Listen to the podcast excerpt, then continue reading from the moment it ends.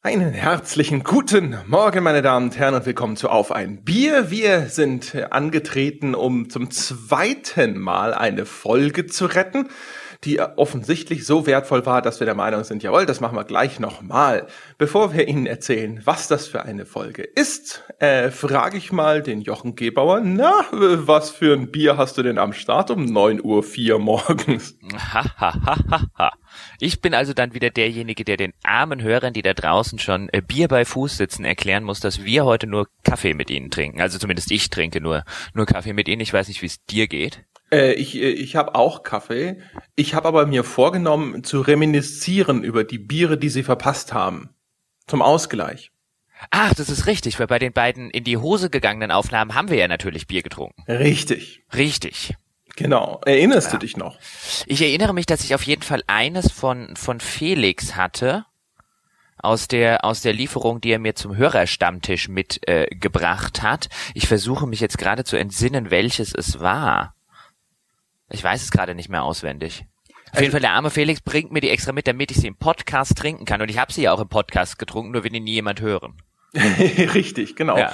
Also ich hatte eines, ich glaube fast sicher zu sagen, es sei von Armin gewesen und das war dieses Salzburger Märzenbier. Und das war tatsächlich sehr süffelig. Also äh, im Sinne von, es war relativ dünn, es schmeckte ganz ordentlich und man hatte das Gefühl, man kann so einen Kasten davon wegtrinken, bevor man das erste Mal denkt, so jetzt könnte es aber mal genug sein.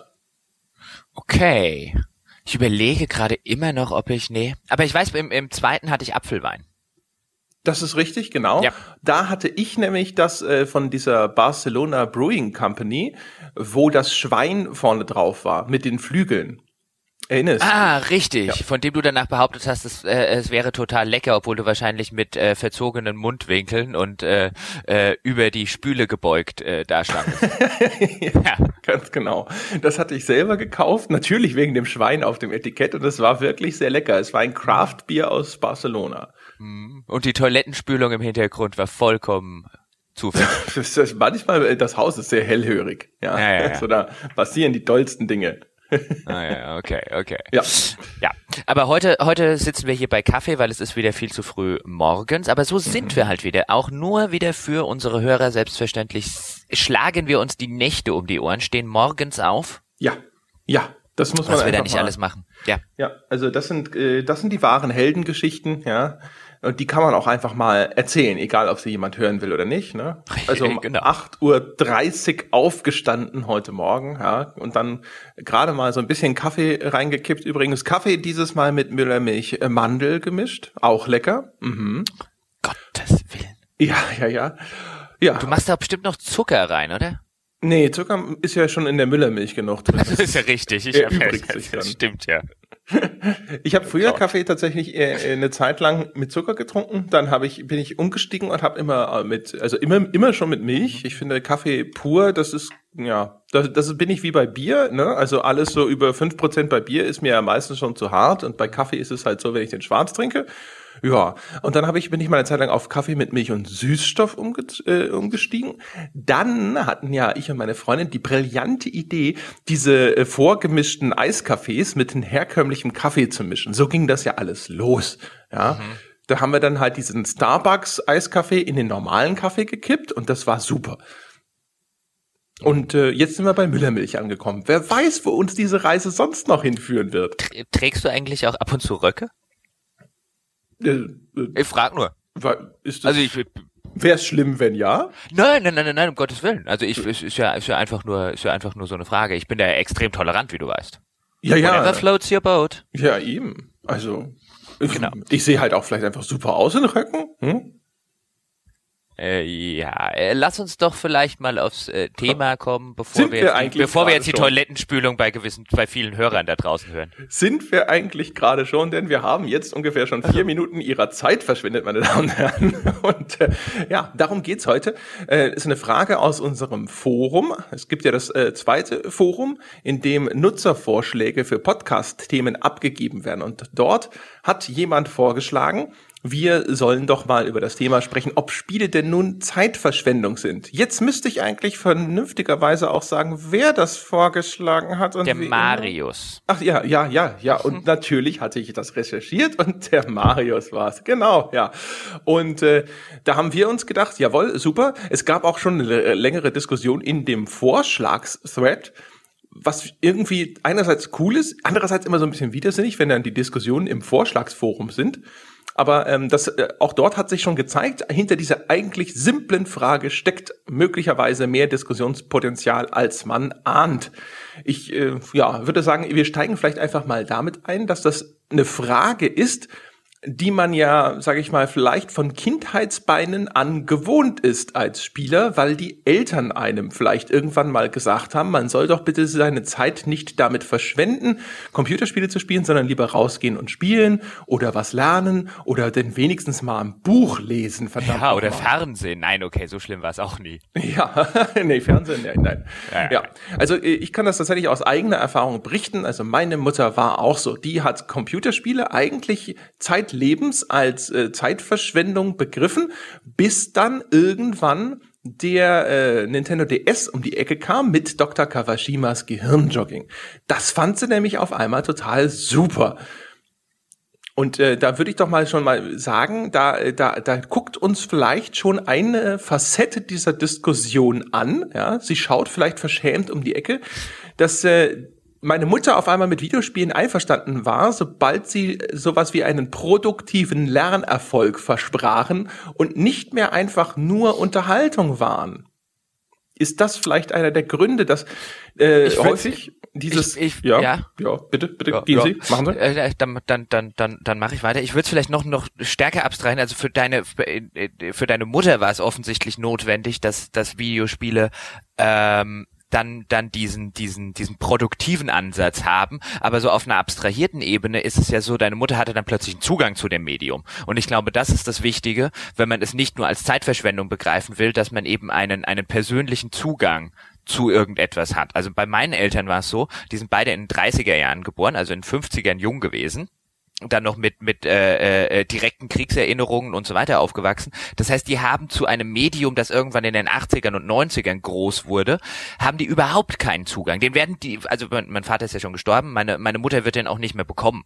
Mhm. Ähm, äh, deswegen waren die auch Zeit ihres Lebens oder zumindest in der in der Zeit, wo es wo es Computerspiele gab und ich äh, als als als kleiner Stoppel am äh, äh, C64 saß und gespielt hat oder am Super Nintendo saß und gespielt hat, waren die Zeit ihres Lebens felsenfest davon überzeugt, dass ich da komplett meine Zeit verschwende. Ich glaube insgeheim ist meine Mutter immer noch der felsenfesten Überzeugung, dass ich mit diesen ganzen Jobs, die ich in der Videospiel- und Computerspieleindustrie mache, fürchterlich meine Zeit und mein Talent und sonst was äh, verschwende. Das hast du ja ähm, auch ab und zu schon gedacht. nein, nein, nein. Um Gottes Willen, nein, hätte ich nie, nein, um Gottes, nein, nein, nein. Ähm, und weil, weil das ist halt wirklich eine Generation, um darauf zurückzukommen, der komplett der Zugang zu sowas fehlt. Also bei deiner Mutter ist es dann offensichtlich noch über einen, einen äh, so ein, äh, ein Denkspiel gegangen. Meine Mutter ist ja leider Gottes wirklich schon ein bisschen damit überfordert, überhaupt einen sowas wie einen Computer einzuschalten. Also der müsste man halt sagen, ist seine Waschmaschine. ja, das, das war ist, Das ist aber wirklich, das ist aber wirklich schlimm. Also wenn, mein, wenn meine Mutter, die hatte eine Zeit lang in ihrem Wohnzimmer, hatte sie einen CD-Player stehen und der war wirklich nicht schwer zu bedienen. Man musste auf Andrücken und dann musste man auf Play drücken. Und es war wirklich, es klingelte wochenlang mein Telefon. Jochen, der CD-Player hat schon wieder Goodbye zu mir gesagt. Das hatte halt eben, stand halt immer in dem, in dem, in dem kleinen Display, weil man halt auf ausgedrückt hat. Mhm. Und jedes Mal, wenn sie ihre CD hören wollte, musste ich, musste ich runter äh, äh, tappen vom dritten in den ersten Stock und ihren CD-Player einschalten und dann äh, äh hat vielleicht 20 Minuten später mein Telefon wieder geklingelt und äh, Jochen, jetzt hört höre ich nichts mehr, weil sie am Lautsprecherregler und da denkt man sich, alles klar, okay. Ähm, aber ihre Waschmaschine, die Waschmaschine, sag ich dir, die hat mehr Knöpfe ähm, äh, als in der Chipfertigung bei Intel. Irgend so eine Maschine. also ich kann das Ding nicht bedienen, aber und sie drückt dann, also sie, sie wie so ein wie so eine wie so ein wie so ein Star-Pianist, ja, spielt sie die Klaviatur dieser Waschmaschine. Ich bin der felsenfesten Überzeugung, wenn man meiner Mutter sagen, wenn man meine Mutter in den NASA-Kontrollraum stecken würde und ihr sagen würde, dass dass das hier eine riesengroße Waschmaschine ist, könnt ihr könnt ihr auf den Mars fliegen. Muss dir genau. nur sagen, es ist eine Waschmaschine. Ja. Aber so ist es, wenn du, aber okay, mit der mit der kleinen Anekdote, aber zu, zu anderen technischen Geräten hat die Frau halt keinen Zugang. Also bei, bei Spielen, ich müsste es nicht mal, also ich könnte es nicht mal probieren, selbst wenn ich wollte. Also dann mal sagen wir jetzt vielleicht bei deiner Mutter, die halt noch vielleicht eine etwas jüngere Generation anstammt, die vielleicht ein bisschen technikaffiner sind. Ähm, ich könnte ja nicht mal ein DS in die Hand drücken und sagen, spiel das mal. Ähm, null Zugang und deswegen ist der Schritt zu, das ist doch alles Zeitverschwendung und sehr einfacher. Man sieht es dann ja auch bei jüngeren Generationen, wenn man dann mal einen Schritt zurücktritt und so ein bisschen selbstreflektiert sich selber betrachtet, wenn meine Nichte äh, zum Beispiel bei mir ist und, und ähm, einen Tag hier, hier rumsitzt und ausschließlich auf ihrem Handy rumspielt dann sitzt man auch so plötzlich daneben und überlegt sich, dass man so ein bisschen jetzt reagiert wie seine eigenen Eltern und sich so, so denkt, geh doch einfach, so schönes Wetter draußen, geh doch mal raus, spielen oder geh, treff dich doch mal mit Freunden und so weiter, sitzt doch nicht den ganzen Tag hier, äh, spiel auf deinem Handy rum und verschwende die Zeit. Was schlicht wahrscheinlich daran liegt, dass ich in dem Fall keinen Zugang zu diesem Medium habe oder nicht in der Form, in der, in der, in der sie das jetzt hat. Ich, ich rede mir ja immer ein, dass es bei sowas dann daran liegt, dass ich weiß, welch, dass das Spieleangebot da draußen so viel Besseres bereit hielte, als auf irgendeinem Mobile Game rumzudrücken. Sie, sie spielt ja nicht. Sie sitzt dann ja zum Beispiel da und ähm, die, also in dieser Generation scheint es so zu sein, die treffen sich nachmittags nicht mehr mit Freunden, die reden in ihrer WhatsApp-Gruppe. Ach so, und du nur mal als Beispiel. so Social Media äh, aktiv. Also da, da kommt halt alles zusammen. Also das würde ich, ich würde halt dieses ganze Smartphone fast schon als ein, ein eigenständiges Medium runterbrechen, weil die halt so viele unterschiedliche Dinge an dem Teil, an der, an der, an dem Ding machen. Und wo, wie gesagt, ich sitze dann davor und denke, wenn du mit denen reden willst, dann triff dich doch mit denen. Dann geht doch mal raus oder mach doch mal irgendwie, geht ein Eis essen, keine Ahnung.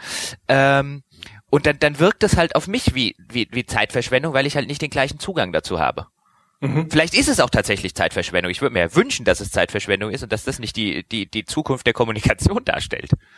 Da sind wir übrigens auch ja bei einem Punkt, der bei Computerspielen äh, auch schon diskutiert wurde, dass sie sozusagen zur Isolation und Vereinsamung beitragen würden, weil man jetzt gerade äh, bei den moderneren Spielkonsolen nur noch auf der Couch sitzt und online miteinander spielt. Früher hat man ja sozusagen vor der gleichen Konsole miteinander gespielt und da muss ich zumindest zugeben, das habe ich auch äh, immer wieder als die sozial wertvollere Erfahrung erlebt. Also so cool es auch ist, online mit Leuten zu spielen. Jetzt, wenn ich meine Familie besuche und dann endlich wieder mit meinen Brüdern oder auch mit meinem Vater gemeinsam an der gleichen Spielkonsole was spielen kann, jetzt Mario Kart zum Beispiel bei der Wii U, die die sich dort zugelegt haben, äh, das ist noch mal was ganz anderes. Also auch es ist immer noch eine, eine coole soziale Erfahrung, online miteinander zu spielen und zu quatschen und so.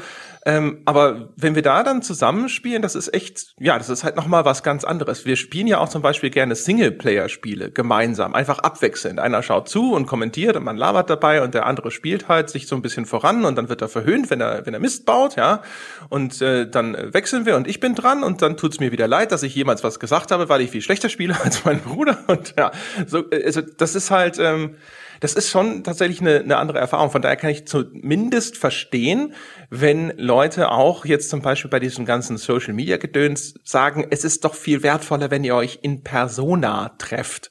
Ich meine, denkt dran, wir haben jetzt sogar vor kurzem äh, drüber gesprochen, dass wir zwei uns mal austauschen wollten über Podcast und sonst was und welche Welteroberungspläne wir sonst noch haben. Und da hast du auch gesagt, so, aber es ist doch eigentlich viel cooler, wenn wir uns persönlich treffen. Das stimmt schon, aber wir beide kommen natürlich noch aus einer Generation, wo wir mit diesem, diesem persönlichen Kontakt sozialisiert wurden. Und ich bin mir, ich bin mir nicht sicher, ob bei zukünftigen Generationen, ob es denen nicht leichter fällt, so wie es uns leichter fällt, wichtige Dinge in Persona zu besprechen. Einfach weil wir so aufgewachsen sind, äh, kann ich mir schon vorstellen, dass da jüngere Generationen rauskommen, äh, denen es leichter fällt, solche Dinge zum Beispiel über, über soziale Medien oder in Chats oder in E-Mails zu machen, weil die so sozialisiert worden sind.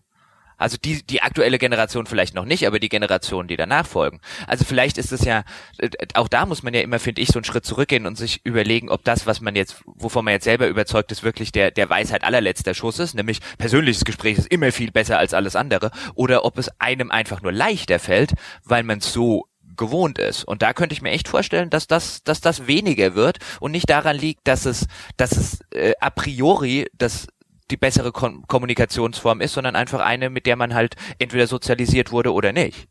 Das ist richtig. Wobei ist das, das ist einer der, der Punkte, glaube ich, wo man zumindest ein einigermaßen haltbares Argument aufmachen könnte, dass es die bessere Form der Kommunikation sei, weil man diese äh, Social Cues über Mimik und äh, Körpersprache viel besser wahrnehmen kann, wenn man sich tatsächlich persönlich gegenüber sitzt. Jetzt kann man sagen, ja, Skype Videokonferenz und so gibt's ja auch inzwischen alles, ja, aber ich glaube, da bist du zumindest äh, eine, einem Teil, eines Teils dieser, dieser Informationen beraubt. Also von daher würde ich sagen, es ist vielleicht tatsächlich wirklich die bessere Kommunikationsform, weil sie dir einfach mehr Informationen zur Verfügung stellt. Nicht wegen diesem ganzen, oh mein Gott, die Leute isolieren sich und verarmen total. Wobei natürlich das Lesen von solchen Dingen wie Körpersprache und so, ich, das wird sicherlich auch über Übung besser werden. Also ich glaube, wenn du dich da zu sehr dem Ganzen entziehst, äh, geht da vielleicht auch tatsächlich so ein bisschen die Sensibilität verloren, könnte ich mir vorstellen, ohne jetzt aber hier gleich den, oh mein Gott, die heutige Jugend wird da total verarmen oder sowas, äh, äh, Untergangspropheten spielen zu wollen. Ähm, ich, ich würde allerdings sagen, tatsächlich, wenn du sagst, es sei die aus den und den Gründen die vielleicht objektiv bessere Form des Austauschs, weil sie mehr Informationen zur Verfügung stellt. Sie stellt allerdings auch unwichtige Informationen zur Verfügung, beziehungsweise Informationen, die geneigt sind, das eigentliche Gesprächsziel zu untergraben. Also auch das muss man natürlich, natürlich fehlen die ganzen nonverbalen Cues, aber in sehr vielen Fällen sind die ganzen nonverbalen Cues auch äh, Dinge, die einfach nur von dem eigentlichen Gesprächsziel und Inhalt ablenken. Dann ist dir zum Beispiel der Gesprächspartner, aufgrund dieser ganzen nonverbalen Cues, ist dir der Gesprächspartner zuwider. Mhm. Was zum Beispiel, wenn es jetzt um ein geschäftliches Gespräch geht, in der eigentlich total egal ist. Du willst ja einfach nur zu einem Ziel kommen. Jetzt ist dir aber der Gesprächspartner unsympathisch, weil die ganzen nonverbalen Cues halt nicht auf deiner Ebene passieren. Ähm, und wo du, wenn du mit dem eine E-Mail geschrieben hättest, wärst du vielleicht relativ schnell in ein paar, nach ein paar E-Mails wärst du an den Punkt gekommen, wo man halt eben dieses, dieses Geschäftsziel oder was auch immer, den Abschluss, äh, um was es auch immer geht, unter Dach und Fach gebracht hätte, weil es halt einfach eine sachliche Sache gewesen wäre. Und wenn du dann persönliches Gespräch hast, kommst du vielleicht raus und denkst dir, boah, was für ein riesengroßes Arschloch. Dann überlegst du dir, ob du mit so jemandem überhaupt Geschäfte machen willst und, und, und, und, und. Also, in, in, ich bin ja bei dir, dass es in vielen Fällen hilft, aber ich glaube, es gibt ebenso viele äh, Fälle, wo es tatsächlich hinderlich ist, insbesondere im Geschäftsleben. Ja, das kann sein. Wobei wir jetzt über geschäftliche Anwendungen haben wir ja eigentlich nicht gesprochen. Nein, oder auch im, auch im, auch im Privatleben. Ich meine, wie viel von dem ganzen Drama, das entweder in der Schulklasse passiert oder in einem, in einem Büro oder in einem Fußballverein oder sonst, sonst woher, wahrscheinlich darauf basiert, dass sich Leute halt einfach auf, aufgrund dieser nonverbalen Dinge unsympathisch finden möglich. Aber umgekehrt, also so aus der persönlichen Erfahrung heraus, ist mehr Unglück daraus entstanden, dass Leute in eine E-Mail etwas hereininterpretiert haben, was das da nicht drin stand. Äh, ja, umgekehrt. oder in einen Foren, in einen Forenpost. Da bin ich ja auch, also ich glaube, ich, ich, wahrscheinlich nehmen sich äh, äh, unterschiedliche Kommunikationsformen da relativ wenig. Ich bin ja auch geneigt zu sagen, dass das Gespräch in Persona, du hast ja vorher gesagt, ich mein, war ja auch mein Vorschlag, als wir uns mal über unsere äh, äh Weltherrschaftspläne unterhalten wollen, ich bin ja auch geneigt, das sinnvoller zu finden, aber ich bin mir nicht sicher, ob es das, das tatsächlich ist oder ob ich damit einfach nur komfortabler bin. Ja, das stimmt. Also der, man hat ja auch gerne dann so einen so eine selektive Wahrnehmung. Also wahrscheinlich all die Male, wo die E-Mail ein besseres Ergebnis produziert hat, die, die fallen einem ja dann nicht auf. Ne? Das ist ja genau. auch immer das, äh, das große Problem. Also da, wo jemand äh, normalerweise aufgrund deines Gesichtsausdrucks gesagt hätte, ach du meine Güte, nein, äh, auf dich habe ich ja gar keine Lust, und der aber bei einer E-Mail ganz einfach gesagt hat, ja klar, komme ich in euren Podcast. ja, ähm, äh, das fällt dir natürlich nicht auf, weil du natürlich nicht dieses, dieses alternative Szenario jemals erleben darfst. Aber gut, äh, jetzt sind wir aber tatsächlich so ein, so ein Ticken zumindest abgedriftet. Och. Ähm, wo, wie kommen wir zurück zu den Computerspielen? Ach ja, genau, die Zeitverschwendung.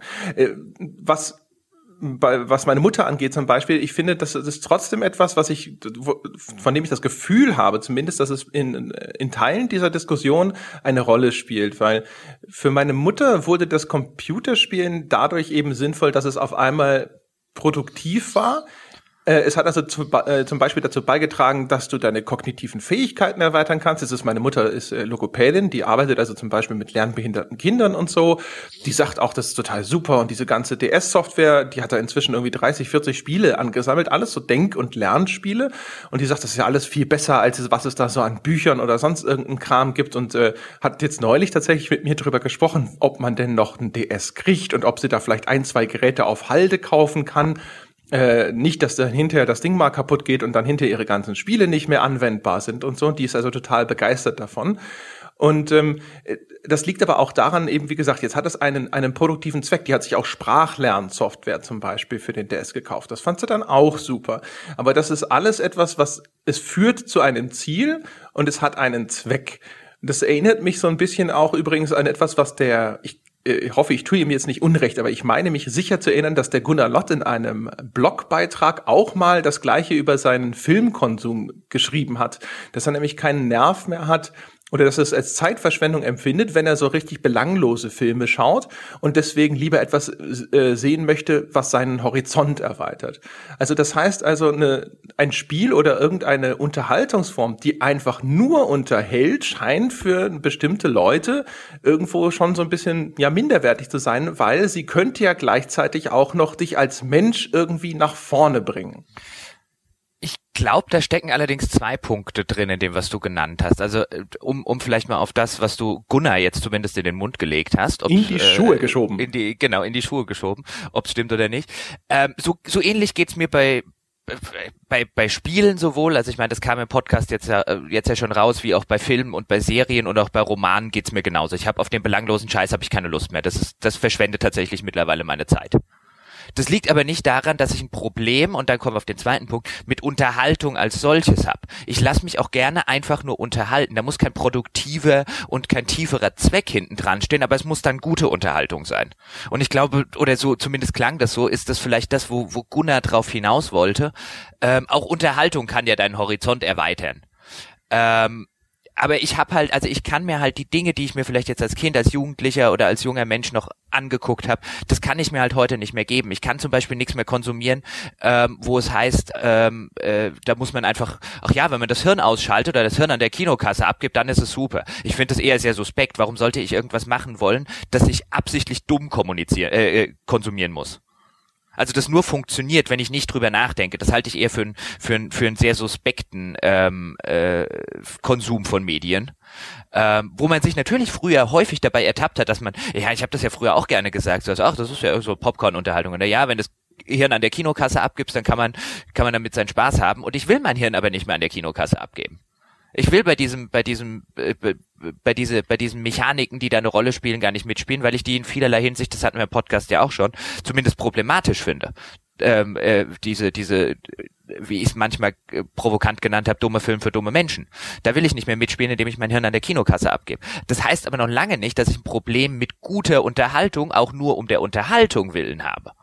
Ich verschwende zum Beispiel mit guter Unterhaltung sehr gerne meine Zeit, weil ich finde, Zeitverschwendung ist per se nichts Schlimmes.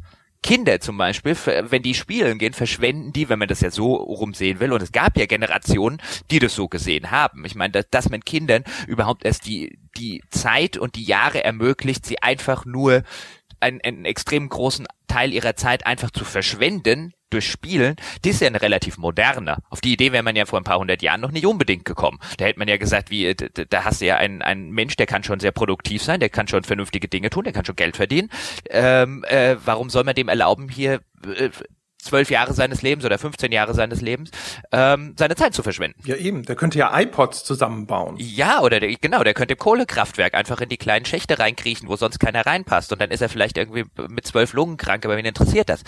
Ähm, Sind aber auch klein die Schächte, was willst du ja, machen? Ja, gut, äh, klar, was willst du tun? Mit zwölf passt er da eh nicht mehr rein, da ist ja auch egal, ob er dann lungenkrank ist. Ja, und Erwachsene genau. schrumpfen ist halt noch nicht. Ja, und ähm, aber deswegen, also gerade gerade auch in diesem in diesem kindlichen Spielen, das finde ich fand ich ja immer die schönste Form des Spielens. Also wenn ich heute noch ein Spiel zum Beispiel erwische, was natürlich immer schwieriger wird, je älter man wird und je mehr man sich diese Spiele aus, äh, je mehr man sich auskennt, weil man dann einfach so viel gespielt hat. Aber wenn man, wenn man mal, wenn ich mal wieder eins von denen erwische, an denen ich so eine richtig schöne kindliche Faszination habe und einfach nur diesen Spaß am Spielen, ähm, dann ist das zwar bestimmt in gewisser Weise Zeitverschwendung. Jetzt mag vielleicht auch jemand draußen sitzen, nein, alles was Spaß macht, ist keine Zeitverschwendung. Aber ähm, man sollte bei Zeitverschwendung nicht so defensiv damit umgehen.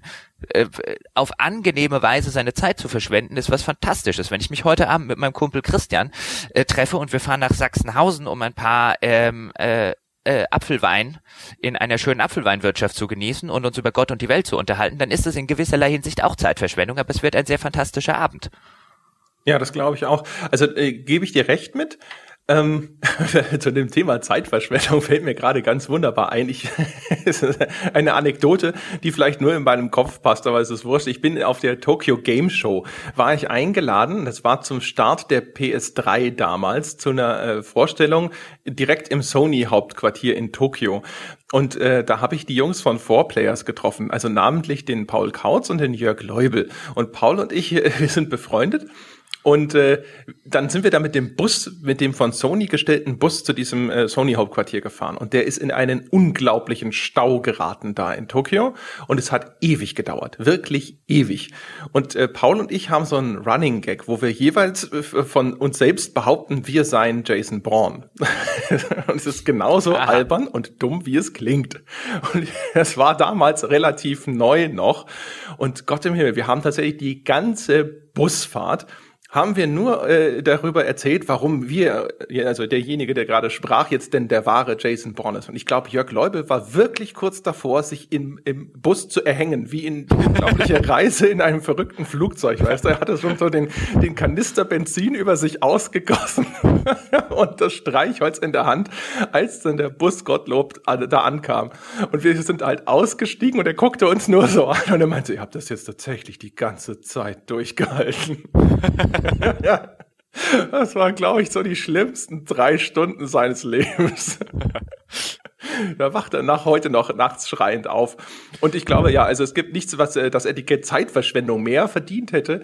Aber äh, das ist mir tatsächlich bis heute in Erinnerung geblieben auch. Ne? Gut, es ist ja insofern auch eine nette Geschichte, weil, weil ihr quasi aus der, aus der äh, wahrscheinlich Krönung der Zeitverschwendung, nämlich dem Stau, mit einer anderen Zeitverschwendung überbrückt habt. Ja, ja, Zeitception. Ja, also es war fantastisch. Also es gibt, es gibt ja wirklich weniger Dinge, die ich zeitverschwendender finde, tatsächlich als Stau, im, im Auto im Stau stehen, weil du kannst nichts machen. Du kannst wirklich nur deine Zeit verschwenden. Podcast hören. Das könntest du aber, also zumindest mir geht's so, wenn du da, mir geht's so, wenn man dann drin steckt, kann ich mich auch nicht auf irgendwas anderes großartig konzentrieren, weil man ärgert sich dann ja drüber, man überlegt sich, hm, wie viel Zeit wird man hier verlieren und so weiter und so fort. Also Leute, die entspannt im Stau stehen können, wären Leute, die ich jetzt beneide. die sind viel geduldiger, als ich das äh, äh, je sein könnte. Also Selbst nach dem Genuss vieler Biere. Als Beifahrer war ich immer total entspannt im Stau. Also entspannter als als Fahrer, aber ähm, ich empfinde es halt wirklich als, als das ist wirklich was, was ich als so eine so eine kolossal grauenhaft Zeitverschwendung empfinde, dass ich äh, wie Autofahren generell äh, teilweise, dass ich ja ich ich besitze ja seit einigen Jahren, mittlerweile seit etlichen Jahren kein kein Auto mehr, kein eigenes, weil ich mich zu häufig drüber aufrege, wenn ich mit dem Ding unterwegs bin. genau aus solchen Gründen. Oder dann stehst du, stehst du an irgendwelchen äh, Ewigkeiten an irgendwelchen Ampeln und ach nee. Das, das empfinde ich dann tatsächlich als Zeitverschwendung, weil ich, weil ich keinen Spaß dabei habe. Auf einer langen Zugfahrt, äh, die, die jetzt viele andere Leute zum Beispiel als Zeitverschwendung, wenn wir wieder in den Medienkonsum gehen wollen. Ich, ich liebe es zum Beispiel, ähm, irgendwie sieben Stunden oder fünf Stunden mit dem Zug irgendwo hinzufahren, weil ich in Ruhe ein Buch lesen kann. Mhm. Das ist super. Also dann, wenn, wenn du zum Beispiel den Fall hast, ähm, den es ja auch häufig dann gibt, wenn man geschäftlich unterwegs ist. Und das heißt irgendwie, ja, du sollst von zum Beispiel von München nach Berlin oder von München nach Köln und dann fliegen alle. Zum Beispiel jetzt zur Gamescom. Und dann fliegt der halbe Verlag und ich sage mir, kann ich bitte, äh, buch dir mir bitte ein ICE? Und dann heißt, wieso willst du ein ICE? Der braucht ja bis, bis der in äh, Köln ist irgendwie viereinhalb Stunden. Mit dem Flieger brauchst du ja nur eine Stunde. Und dann denke ich mir, nee, also in, ich sitz viereinhalb Stunden einfach in meinem, in meinem, äh, auf meinem schönen Platz, gehe vielleicht irgendwann meinen Speisewagen und hol mir einen Kaffee und hab meine Ruhe. Die Leute, die in den Flieger äh, gehen, die fahren erstmal eine Dreiviertelstunde mit der U-Bahn zum Flughafen. Dann stehen sie irgendwo in der Security-Schlange. Dann sitzen sie irgendwo am Gate rum. Dann sitzt irgendwann, borden sie mal das Flugzeug und stehen irgendwo auf dieser, auf, in, in diesem in diesem Tunnel oder auf dieser Gangway rum, bis die Leute vor ihnen eingestiegen sind. Ähm, irgendwann stehen sie an einem Gepäckband. Klar, der reine Flug dauert dann irgendwie nur eine Dreiviertelstunde oder eine Stunde. Letztlich sind die, bis die im Hotel sind, fast so lang unterwegs wie ich, aber zehnmal gestresster und ich habe in der Zwischenzeit Buch gelesen. Ja, habe ich auch immer so gemacht. Ich bin ja also, auch immer großer Zugfahrer gewesen. Jetzt bis ich nach München gekommen bin, wo dann manchmal manche Trips äh, quasi mit dem Zug nicht mehr machbar sind das ist, äh, das stimmt, da bist natürlich, weil du, weil du natürlich ganz am, am südlichen Ecke bist. Aber das ist, finde ich, auch so ein schönes Beispiel vom, vom Medienkonsum. Den Flug würde ich als grandiose Zeitverschwendung empfinden. Die Zugfahrt, dadurch, dass ich auch nur irgendein Unterhaltung, nur in Anführungszeichen ein Unterhaltungsmedium äh, konsumiert habe, mit dem ich, was weiß ich, den neuen John Connolly oder so lese oder selbst den neuen Lee Child, ähm, also also Trivialliteratur, um es äh, um es böse auszudrücken, wobei ich auch da der Meinung bin, man sollte damit als Konsument offener umgehen. Es, äh, man muss sich nicht dafür schämen, Unterhaltungsliteratur oder Unterhaltungsspiele oder Unterhaltungsfilme zu gucken. Ähm, ähm, auch wenn, wenn nur in Anführungszeichen das als Konsum am Ende dabei rumkam, also jetzt nicht so wie deine Mutter das gesagt hat, ich mache da nichts Produktives, um es so rumzusehen, sondern ich verschwende, aber ich verschwende meine Zeit auf eine, auf eine sehr, sehr angenehme Weise und dann empfinde ich es halt nicht mehr als Zeitverschwendung. Also ich würde es, um dann wieder auf dieses Gunnar Lott-Ding zu kommen, also ich, was ich halt nicht mehr machen kann, ist mich äh, hinsetzen und jetzt irgendwie vier Stunden lang äh, ein, ein, ein dieser modernen Hollywood-Blockbuster gucken, bei denen man, oder zwei am Stück, äh, bei denen man häufig, was weiß ich, bei diesen Superhelden-Dingern und so weiter, da gibt's bestimmt auch Ausnahmen, aber da gibt's mittlerweile einfach zu viel, dass ich tatsächlich als Zeitverschwendung erachte, weil sie mir zu schlecht sind. Ich glaube, das ist aber dann auch teilweise so eine so eine Präferenzgeschichte. Also ich schaue sowas ja total gerne, weil ich ja auch jemand bin, dem einfach das visuelle Spektakel genügt im Zweifelsfalle. Also ich mag halt jetzt die die, die Transformers-Filme nicht mehr, nicht alle. Der letzte war furchtbar, aber äh, da wurde es dann halt auch langsam redundant. Aber vorher haben die mir halt irgendwo immer wieder Dinge gezeigt oder auch mich Dinge hören lassen. Das Sounddesign von den Filmen ist fantastisch, ja, äh, die halt einfach beeindruckend sind. Natürlich war die Geschichte bescheuert, aber so ein Film hat halt mehr zu bieten als nur seine Geschichte. Genauso wie ja auch viele Spiele als gut gelten, weil ihre Spielmechanik super ist, ja, aber ihre Geschichte ist dann halt wahrscheinlich meistens trotzdem belangloser Quatsch. Und da kann man ja trotzdem dann dran Gefallen finden. Ist halt die Frage, ob man selber sage ich mal, das Interesse dafür aufbringt, ob das was ist, was dich in irgendeiner Form unterhalten oder begeistern kann, dann ist es halt auch keine Zeitverschwendung. Be Bestimmt. Also bei mir geht es zum Beispiel bei, bei Romanen so, dass, aber das ist ja eher die Ausnahme. Also ich sage jetzt mal, die allermeisten Leute, um, um so rum aufzuziehen, die allermeisten Leute, die zu Transformers ins Kino reingehen, achten, glaube ich, nicht unbedingt äh, so wie du auf äh, das, das Audiovideo äh, audiovisuelle Design, zumindest nicht in den Details, die du jetzt drauf achtest. Die allermeisten Leute, die ähm, Krimis zum Beispiel lesen, werden jetzt nicht so wie ich auf ähm, ähm, extrem auf Dialoge insofern achten, ähm, wie die, wie die geschrieben sind, in welcher, welche Zeiten benutzt werden und so weiter und so fort, weil mich das jetzt äh, interessiert. Die allermeisten Leute wollen sich halt einfach davon unterhalten lassen. Natürlich kann man den Sachen was abgewinnen. Also man kann bestimmt auch, äh, so wie du das jetzt bei Transformers machst, kann man bestimmt auch bei Dingen, die ich lese, sagen, ja, bei der Seite, wieso sind ihm die jetzt nicht zu blöd, aber irgendwie das da drüben ist ihm zu doof, wo ich dann sagen würde, na ja, weil ähm, ähm, dort teilweise auf einem auf einem handwerklich schriftstellerischen Niveau äh, Dinge Dinge passieren, die ich halt ziemlich großartig finde, die jetzt aber bestimmt bestimmt vielen Leuten nicht so extrem auffallen. Das ist wie mit dem Zauberberg bei mir. Ich fand die Geschichte in der Zauberberg einfach kotzlangweilig, ehrlich gesagt. Aber das ist so cool geschrieben. Das ist sprachlich so schön, dass ich das trotzdem fertig gelesen habe. Äh, so so gibt's einige Dinge. Also ich meine, ich habe jetzt gerade ähm, äh, den den äh, ich glaube, ich habe John Connolly, der hat halt so eine der hat mit so einer Krimi Thriller Serie angefangen, die geht jetzt so langsam ins oder was heißt langsam, die ist jetzt äh, äh, ziemlich ziemlich mitten im äh, eher sowas äh, übernatürlich Horror äh, Schienenecke. Der hat halt finde ich nette Charaktere, also ich meine, das gibt mittlerweile irgendwie 15 15 16 Bänder, also irgendwann ist man natürlich an dem Punkt, wo man immer so wieder ein bisschen das das gleiche liest und man trifft halt einmal im Jahr alte Bekannte und dann ist es ist es so für 300 Seiten ganz ganz, ganz angenehm. Aber der hat halt immer so stellenweise, hat er halt ähm, ähm, fantastische Konstruktionen drin. Also in einem, an einem der früheren, das war so der Punkt, wo ich mich so ein bisschen in, in, in die Reihe verliebt habe, ähm, äh, gab es die Szene, wo er, ich muss es jetzt ein bisschen paraphrasieren, weil ich es nicht mehr im, im englischen Original genau im Kopf habe, hat er halt so einen Vergleich bei jemandem, der gerade betröppelt auf die, äh, aus der Wäsche guckt und beschreibt halt, er äh, sah aus wie ein Mann, der sich nicht anmerken lassen will, dass gerade ein Hund sein Bein fickt. Ähm, ja, ich, ich, ich, zitiere, ich zitiere lediglich. Und natürlich ist es ein bisschen, äh, ist es ein bisschen äh, die Sprache profan. Ich weiß gar nicht mehr, ob er tatsächlich so extrem diesen im Englisch, im Englischen diesen Ausdruck benutzt hat. Aber der Vergleich passt halt wie Faust aufs Auge und den hatte ich tatsächlich vorher so in dieser Form noch nirgendwo gelesen. Und das ist einfach ein fantastischer Vergleich, weil dann stelle ich mir so ungefähr vor, okay, wie guckt jemand aus der Wäsche, der sich nicht anmerken lassen will, dass er da gerade unten irgendwie einen, einen Hund hat, der sich an seinem Bein lang schrammt. Ähm, und das, das passt halt extrem gut und äh, da sitze ich dann davor und da geht mir so ein bisschen das Herz auf, weil es ist dann ein origineller Vergleich, einen, den ich noch nicht hundertmal gelesen habe. Ähm, und dann kann ich halt auch, so wie du jetzt bei Transformers, eine doofe Geschichte, eine doofe Geschichte wird mich jetzt wieder annerven, aber zumindest über vielleicht eine mittelmäßige Geschichte oder nur eine gute Geschichte ein bisschen hinweg gucken oder ne, nicht so originelle Geschichte, einfach weil es sprachlich nett ist. Mhm. Machst du so einen ja. inneren Slow Clap, wenn du das dann liest? Ein, was ist denn ein Slow Clap? Nein, das Ach. ist so dieses Internet-Meme, weißt so. du, so einer steht auf und fängt langsam an zu klatschen und dann die ganze also, Menge. Äh, nein, also wenn ich wenn ich solche Sachen lese, dann dann werde ich eher so äh, manchmal zumindest auf so eine äh, ganz ganz kurz auf so eine altmodische Weise neidisch, weil ich mir denke, ach, das hätte ich gerne selber geschrieben. Ja, ja. Ja, also das sind das sind so diese schönen Dinge. Bei Max Gold zum Beispiel denke ich das in jedem zweiten in jedem in jedem zweiten Text dreimal oder so.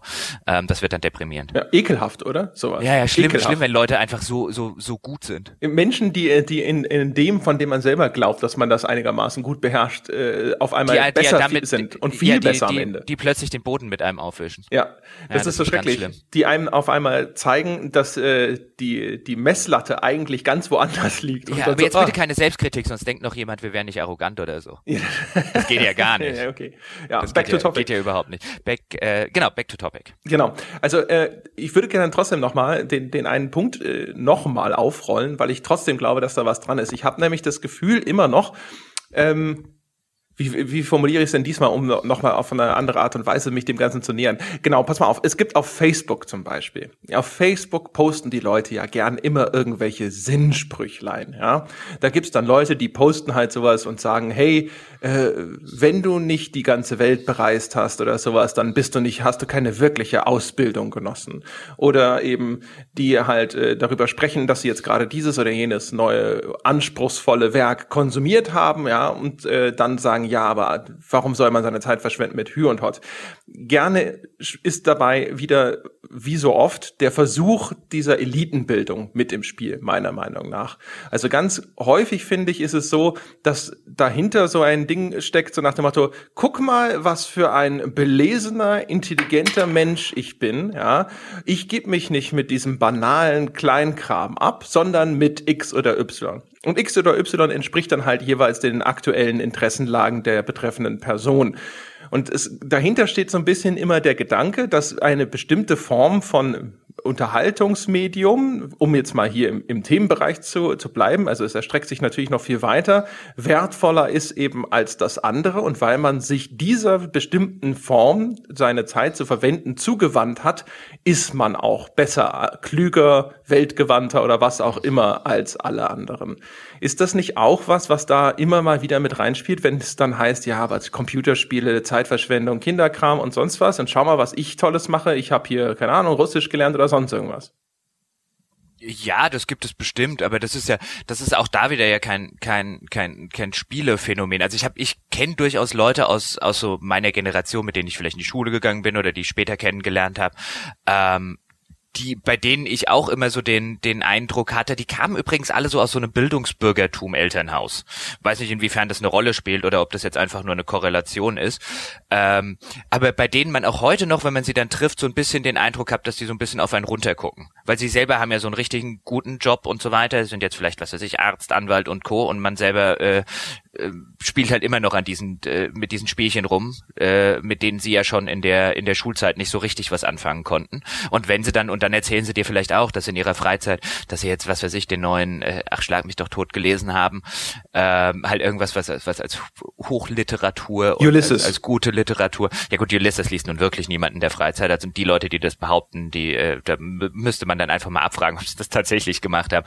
Aber was weiß ich oder dass sie sich jetzt mit Shakespeare beschäftigen oder dass sie jetzt mal wieder ein ein interessantes Sachbuch äh, über den amerikanischen Bürgerkrieg und die Rolle der Afroamerikaner darin gelesen haben, was ja bestimmt auch ganz spannend sein kann. Aber wurde dir halt so, wurde, wurde halt auch echt schon den den ein, wie, wie du es gerade geschildert hast, also es gibt ja schon so so Leute, die auf alles, was was so in die in die Gefahr kommen könnte, mit mit sowas wie unter sowas wie kindliche Zeitverschwendung zu fallen, einen riesengroßen weiten Bogen drum machen wie gesagt, aus meiner, aus meiner persönlichen Erfahrung hernach, die Leute, die ich davon kenne, aus meiner Generation, die kamen halt wirklich alle aus so einem Lehrerbildungsbürger-Elternhaus.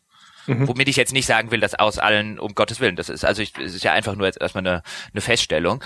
Und ja, das gibt es schon und da sind natürlich Spiele ähm, immer der der dankbarste Aufhänger, weil man halt bei bei Literatur und so weiter kann man und bei bei Filmen und bei Serien, da kann man natürlich dann immer so dieses die die die leuchtenden Beispiele noch rauspacken und sagen, hey, davon hat auch mal jemand gesagt, das sei Trivialliteratur. Äh, heute ist es eine der anerkanntesten Werke des 20. Jahrhunderts oder so. Das wird halt bei Spielen schwierig, was rauszupicken. Auch deswegen, weil die meisten, weil die Leute, mit denen man dann redet, nichts davon kennen. Ja, so ein bisschen äh, wollte ich darauf auch raus, weil es gibt halt relativ wenig, wo du bei Computerspielen drauf zeigen kannst und dich äh, anderen überlegen fühlen, sozusagen. Obwohl es trotzdem passiert. Wir sehen das innerhalb der Computerspielszene. Genau. Also die ganzen Hardcore-Gamer, die halt sagen, hey, ich habe Dark Souls durchgespielt und sich deswegen anscheinend für was Besseres halten als der Casual-Gamer, der mit seinem Candy Crush irgendwo rumschiebt. Ja, also das, das gilt nicht für alle Dark Souls-Spiele, aber es gibt Kommentare, die naheliegen, dass dahinter eine solche Denke stattfindet. Und also das sieht man überall. Und natürlich, aber es gibt es nicht bei Computerspielen. Also mir würde jetzt nichts sofort einfallen, äh, wo man auf Facebook eben so seinen Humble Brag Post mit absetzen könnte und sagen könnte so hier, ich habe jetzt dieses oder jenes oder es wäre so unbekannt, dass keiner damit klarkommt. Also wenn jetzt hier äh, Dostoevsky im, im, im Forum zum Beispiel über Pathologic schreibt, äh, seitenweise, wie toll er das findet und wie interessant das Spiel ist, das könnte halt aber nicht auf Facebook irgendwo veröffentlichen und dann äh, sich toll fühlen dabei, weil alle nur sagen würden, hä, was? Und äh, ja, du hast halt einfach noch nicht, das, das Computerspiel als Medium ist einfach wahrscheinlich noch nicht etabliert genug, dass es für sowas taugt. Und deswegen ist es vielleicht umgekehrt auch eher geeignet, dass so, solche Leute darauf hinabsehen.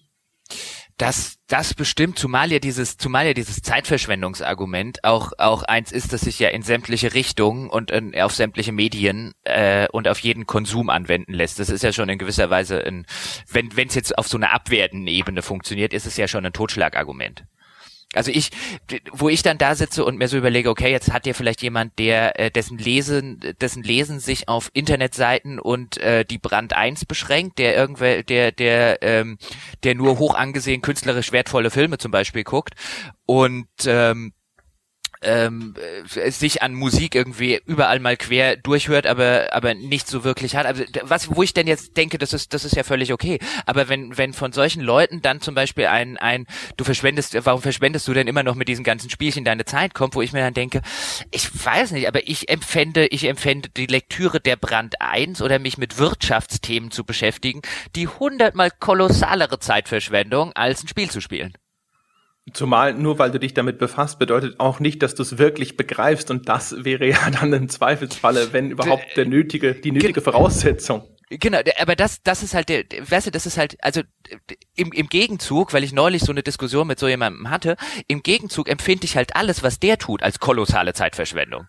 Ich guck nur nicht, oder ich bemühe mich zumindest, nicht drauf runter zu gucken, so wie er das macht. Mhm. Also wer wer jetzt wer jetzt äh, wer jetzt damit äh, viel mitnimmt und wem das Spaß macht, der wegen mir liest die Brand 1. Also immer wenn ich da reingucke, denke ich mir, das ist ja bestimmt ein nettes Magazin für Leute, die sich tatsächlich für sowas interessieren. Mich interessiert das halt nicht die Bohne. Und ich äh, diese diese ganzen Wirtschaftsthemen und so weiter, mich langweilt das. Und äh, wem wem das Spaß macht, bitte macht das. Also ich würde da nicht drauf runtergucken. Aber aber es dient natürlich schnell als ein ähm, als ein als ein Mittel, um sich sozial jemandem überlegen zu fühlen. Ja, ganz genau. Das ist, das ist also und du hast es ja auch. Das ist natürlich jetzt nicht nicht äh, etwas, was nur Spiele betrifft, aber wie gesagt, weil bei Spielen gibt's halt wahrscheinlich einfach noch nicht so äh, die, diese Ansammlung an, an Werken, mit denen man sich befassen kann, um sich damit in irgendeiner Form fein zu machen. Also es gibt jetzt nicht so, weißt du, so wie, wie bei der Büchersammlung, wo man so den intellektuellen Kram in Sichtweite für den eintretenden Besucher platziert ja, genau. oder sowas. Das gibt's halt genau. bei Computerspielen noch nicht so richtig, genau. Genau, die Intellekt, den Kafka immer auf Augenhöhe. ja, genau. Ja. ja, genau. Ich habe ja auch bei mir meine, meine gesammelten Werke von Freud stehen ja ganz oben. Ja, die soll man ja sehen, dass ich das. Ja, genau die, die, die intellektuelle Literatur immer auf Augenhöhe und den Fantasy-Scheißdreck immer ins erste Regal von unten. ja, genau. Insbesondere, wenn, äh, wenn ja. Bilder auf, der, auf dem Falz sind. Ja, um Gottes Willen. Ähm, genau. Aber worauf ich noch mal gerne raus wollen würde, ist, ähm, weil wir jetzt ja so ein bisschen die ganze Zeit Spiele so in, in Schutz genommen haben vor diesem Vorwurf der Zeitverschwendung. Jetzt lass uns doch mal das Ganze, das Ganze umdrehen, insbesondere wenn wir es in, in Verbindung mit anderen, mit anderen Medien machen und ähm, lassen uns, äh, finde ja ganz interessant, wie werden Medien konsumiert auf so einer, auf so einer ganz grundlegend fundamentalen ähm, Weise. Und, und wenn wir es dann miteinander vergleichen, also bei einem, einem, einem Film oder auch eine, oder auch Fernsehen im Allgemeinen erfordert in erster Linie mal nicht mehr, als dass ich die Augen offen halten kann. Mhm. Das ist das ist das einzige, was es erstmal erfordert. Natürlich, ich muss, äh, ich, ich sollte nicht auf dem ähm, auf dem vegetativen Niveau einer Kartoffel sein und so weiter, aber von einem von einem normalen mittelmäßig intelligenten Menschen, um es jetzt so rum zu formulieren, erfordert ein Film erstmal nur, dass er die Augen offen halten kann. Selbst wenn er die Sprache nicht versteht, die in dem Film gesprochen wird, funktionieren sehr viele Filme auf irgendeine gewisse Weise trotzdem. Also einen Transformers, die, die Sachen, die du super findest, die kann auch jemand, der den jetzt auf Chinesisch guckt, schön finden. Ja, ähm, oder er kann zumindest die Bilder sich angucken und die Musik hören und so weiter, die Soundeffekte. So. Ein Roman oder ein Buch im Allgemeinen wiederum vom grundlegenden Konsum erfordert es schon ein bisschen mehr Interaktivität, weil ich muss nämlich umblättern. Und ich muss eine Sprache beherrschen. Jetzt kann man natürlich sagen, der, der Otto normale Mitteleuropäer sitzt jetzt da und sagt, ja, Sprache beherrschen, Sprache beherrschen tut ja jeder. Ähm, aber wenn man sich das weltweit betrachtet, gibt es aber Millionen von Menschen, die nicht lesen und schreiben können. Das ist ja eine intellektuelle Leistung, das erstmal zu erlernen. Also wir müssen das ja erstmal allen unseren Kindern in der Schule beibringen. Und es dauert ein Weilchen.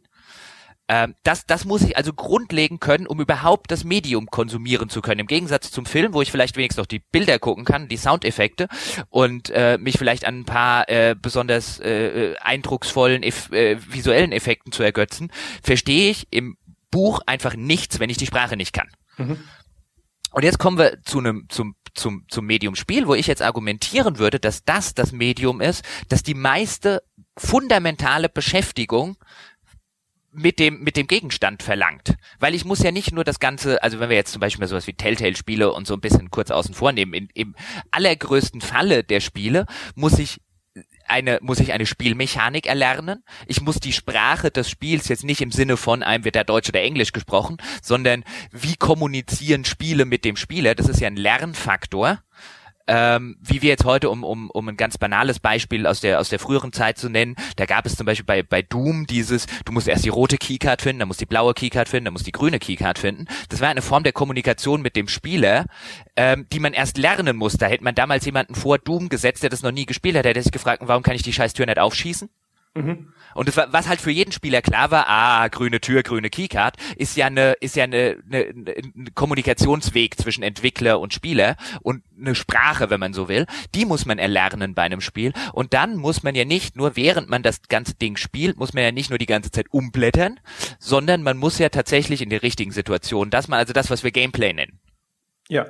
Ähm, weswegen ich argumentieren würde, dass wir auf so einer grundlegenden Ebene, und das halte ich bei sowas wie Zeitverschwendung und nicht für wichtig, weil ich glaube, das spielt eine Rolle, warum zum Beispiel viele Leute mittlerweile ihren Fernseher abschaffen oder wie, wie Gunnar zum Beispiel sagen, bei seinem Filmkonsum kann er sich den, den Rotz nicht mehr angucken, weil es viel leichter ist, absoluten Scheißdreck auf ein Medium zu machen, das wirklich von seinem Zuschauer erstmal nur verlangt, dass es schafft, die Augen offen zu halten anderthalb Stunden lang, als es in einem Medium zu tun, das tatsächlich eine, eine aktive Auseinandersetzung erfordert, wie das bei Spielen der Fall ist. Ich finde, man merkt es sogar, wenn man quasi jetzt schon äh, Spiele beherrscht, dass wenn man abends irgendwo da sitzt und so ein bisschen äh, erschöpft auf der Couch hängt, dass es eine größere Überwindung bedeutet, wenn man jetzt noch mal ein Spiel startet. Mhm. Das muss schon richtig gut sein oder es muss schon an der Stelle aufgehört haben, dass ich jetzt echt Lust habe, weiterzumachen. Und ansonsten ist tatsächlich irgendein Film zu schauen immer die einfachere Alternative. Also da merkst du schon, dass du selber so ein bisschen da sitzt und dir denkst so, oh je, jetzt aber die Energiereserven nochmal richtig konservieren und am besten nur da sitzen und sich berieseln lassen, sagt man ja auch schon. Also mhm. zur Ehrenrettung des Films, da gibt's gibt's auch viele Dinge, die man sozusagen lesen können muss. Also gerade was so heutige Schnitttechnik in manchen Filmen angeht, da würden wahrscheinlich äh, Zuschauer, also Publikum aus den 50ern, denen würde ja. schwindelig dabei.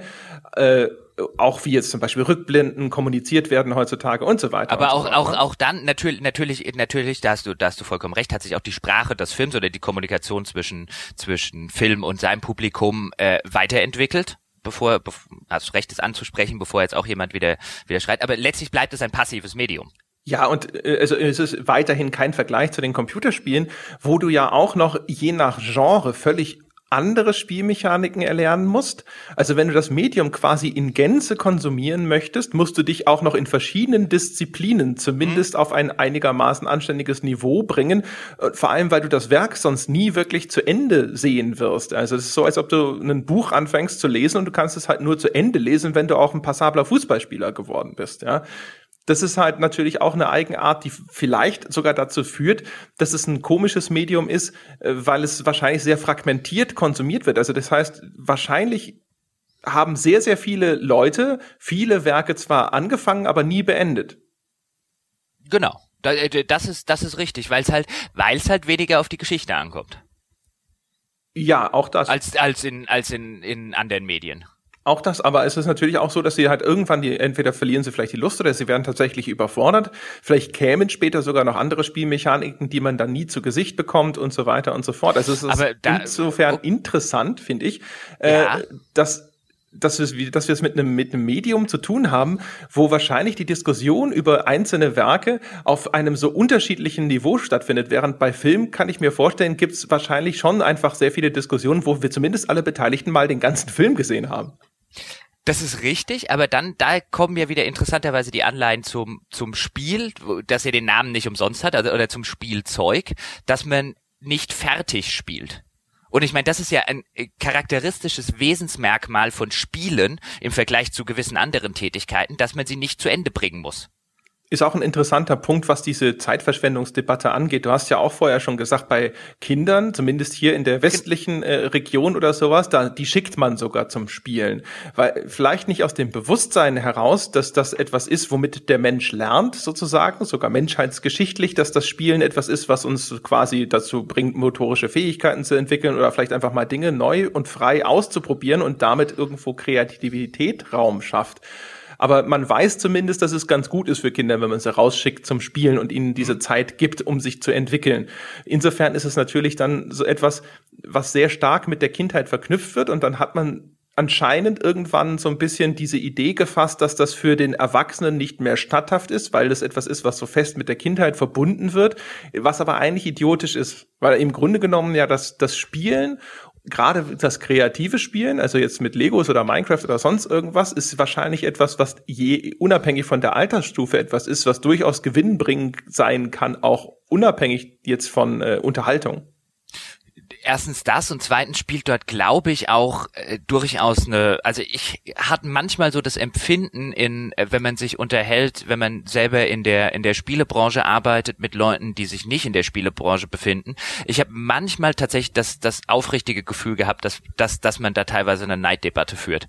Also dass die Leute, die einem am ehesten mit diesem Zeitverschwendungsargument gekommen sind, und am ehesten gesagt haben, na ja, aber was machst du denn mit deinem, also so paraphrasierend jetzt, ähm, ich, also ich stehe dann jeden Morgen um äh, halb sieben auf und fahre auf die Arbeit und habe dort meine Kunden und mach da und du stehst irgendwann um zehn auf und spielst ein bisschen Spielchen und verdienst damit auch noch Geld, ähm, hat eher immer so das, oder teilweise hatte ich immer das Gefühl bei dieser, bei diesen Diskussionen, dass es da weniger darum geht, dass sich tatsächlich jemand überlegen gefühlen hat, gefühlt hat, sondern vielmehr darum gegangen ist, dass es, dass, dass da jemand gedacht hat, boah, deinen Job will ich auch.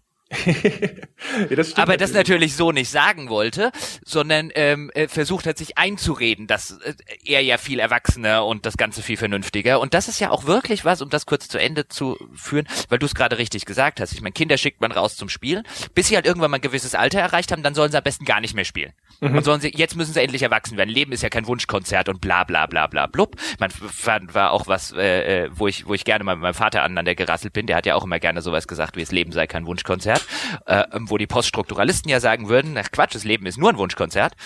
Ähm, weil dann ist ja plötzlich alles dieses dieses dieses dieses Spielen nicht mehr nicht mehr statthaft. Ab irgendeinem Punkt muss man ja muss man ja erwachsen werden. Und das halte ich offen gestanden für einen für einen also für einen völligen Humbug gut, diese, diese Generation, die das so wahrgenommen haben, ähm, sind jetzt vielleicht die, die, die etwas, die etwas älteren Diskussion, äh, Generationen, aber dafür haben wir jetzt heute Generationen, die, ähm, die äh, Wochen ihrer Kinder besser, besser durchplanen als äh, die Bundeswehr die Wochen ihrer Rekruten. Also ich habe da kenne da Leute in meinem in meinem Bekanntenkreis, dann hat irgendwie die die kleine Tochter dienstags hat sie dann nach der Schule Klavierstunde, mittwochs dies, Donnerstag jenes, Freitag und ich frage mich äh, irgendwann darf die kann die auch noch mal spielen? Er darf sie vor allem auch mal selber entscheiden. Ja, ja, und, und darf sie irgendwann mal, genau, darf sie auch mal irgendwann selber entscheiden. Also ich habe den Eindruck, äh, nach, nach so einer laissez-faire-Zeit kommen wir jetzt so langsam in die Zeit rein, wo die Eltern nicht wieder wie früher sagen, die Kinder müssen arbeiten, sondern die Freizeit des Kindes wird besser durchgeplant als, äh, ja, wie gesagt, die Ausbildung eines Navy SEAL.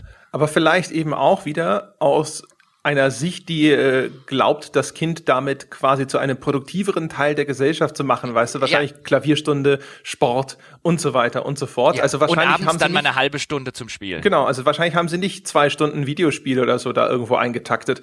Das ist das vielleicht auch so ein, also jetzt vielleicht nicht ein Zeichen dieser konkreten äh, Zeit und Gesellschaft, aber ist das tatsächlich vielleicht auch ein ein ein Produkt von diesem der Mensch ist nur dann was wert, wenn er ein produktiver Teil der Gesellschaft ist und in der Arbeitswelt funktioniert. Und alles, was ihn nicht darauf vorbereitet und eine, zu einem effektiveren Arbeiter macht, jetzt werde ich mal hier so richtig, ne, äh, dann äh, das ist, das ist sinnlos. Kommt das daher auch ein bisschen? Ich, ja, jein. Puh. Ich glaube, das ist erstmal ganz grundlegend was, was natürlich Eltern von ihren Kindern wollen. Also ich glaube, äh, das, das muss ja erstmal gar nicht gesellschaftsübergreifend funktionieren, aber jeder, jeder, jeder Vater und jede Mutter will ja, dass das Kind eine gute Ausbildung hat, dass es später mal genug Geld verdient, dass es dem Kind gut und so weiter und so fort.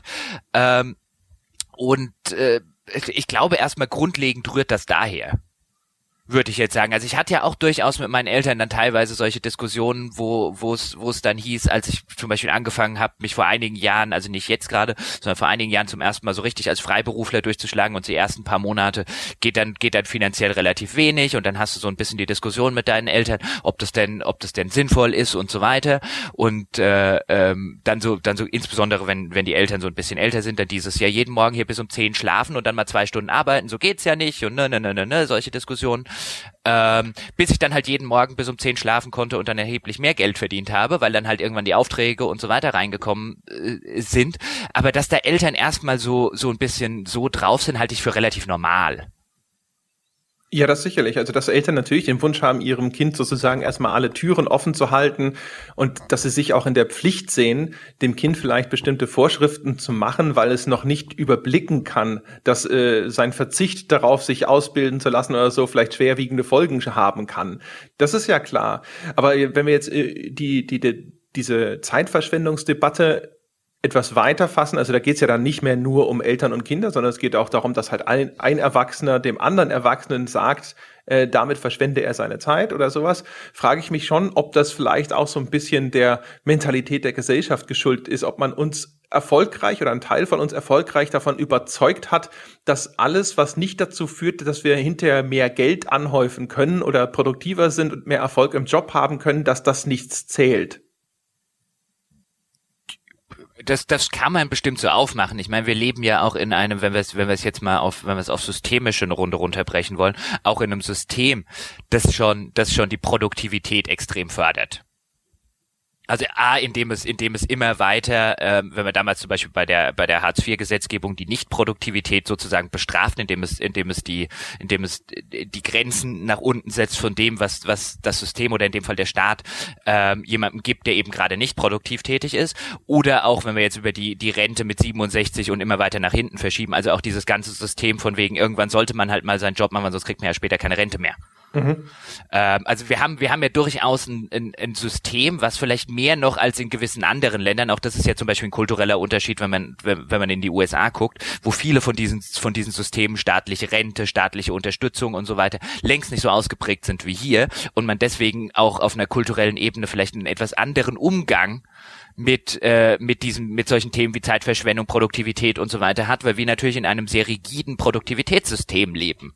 Das halt das halt sehr sehr wir haben jetzt zum Beispiel die auch die die Universität also da sind die USA so ähnlich drauf wie wir, aber diese diese universitären äh, äh, Geschichten auf den Bachelor umgestellt, weil wir gesagt haben, die äh, teilweise auch, weil man gesagt hat, natürlich, weil man es vereinheitlichen wollte, aber eben auch, weil es genug Stimmen gibt, die gesagt haben, die äh, Studenten sollen doch bitte nicht mehr zehn Jahre sinnlos an der Universität rumbummeln. Und äh, da, das stimmt schon, dass wir, also da, da würde ich sogar sagen, dass Deutschland im internationalen Vergleich eher in der Spitze der, der produktivitätsdenkenden Systeme drinsteckt und dass das natürlich dann auch abfärbt ähm, auf, auf solche gesellschaftlichen Debatten wie jetzt um Spiele und um Medien und Zeitverschwendung. Das äh, muss eigentlich wundern, das stimmt.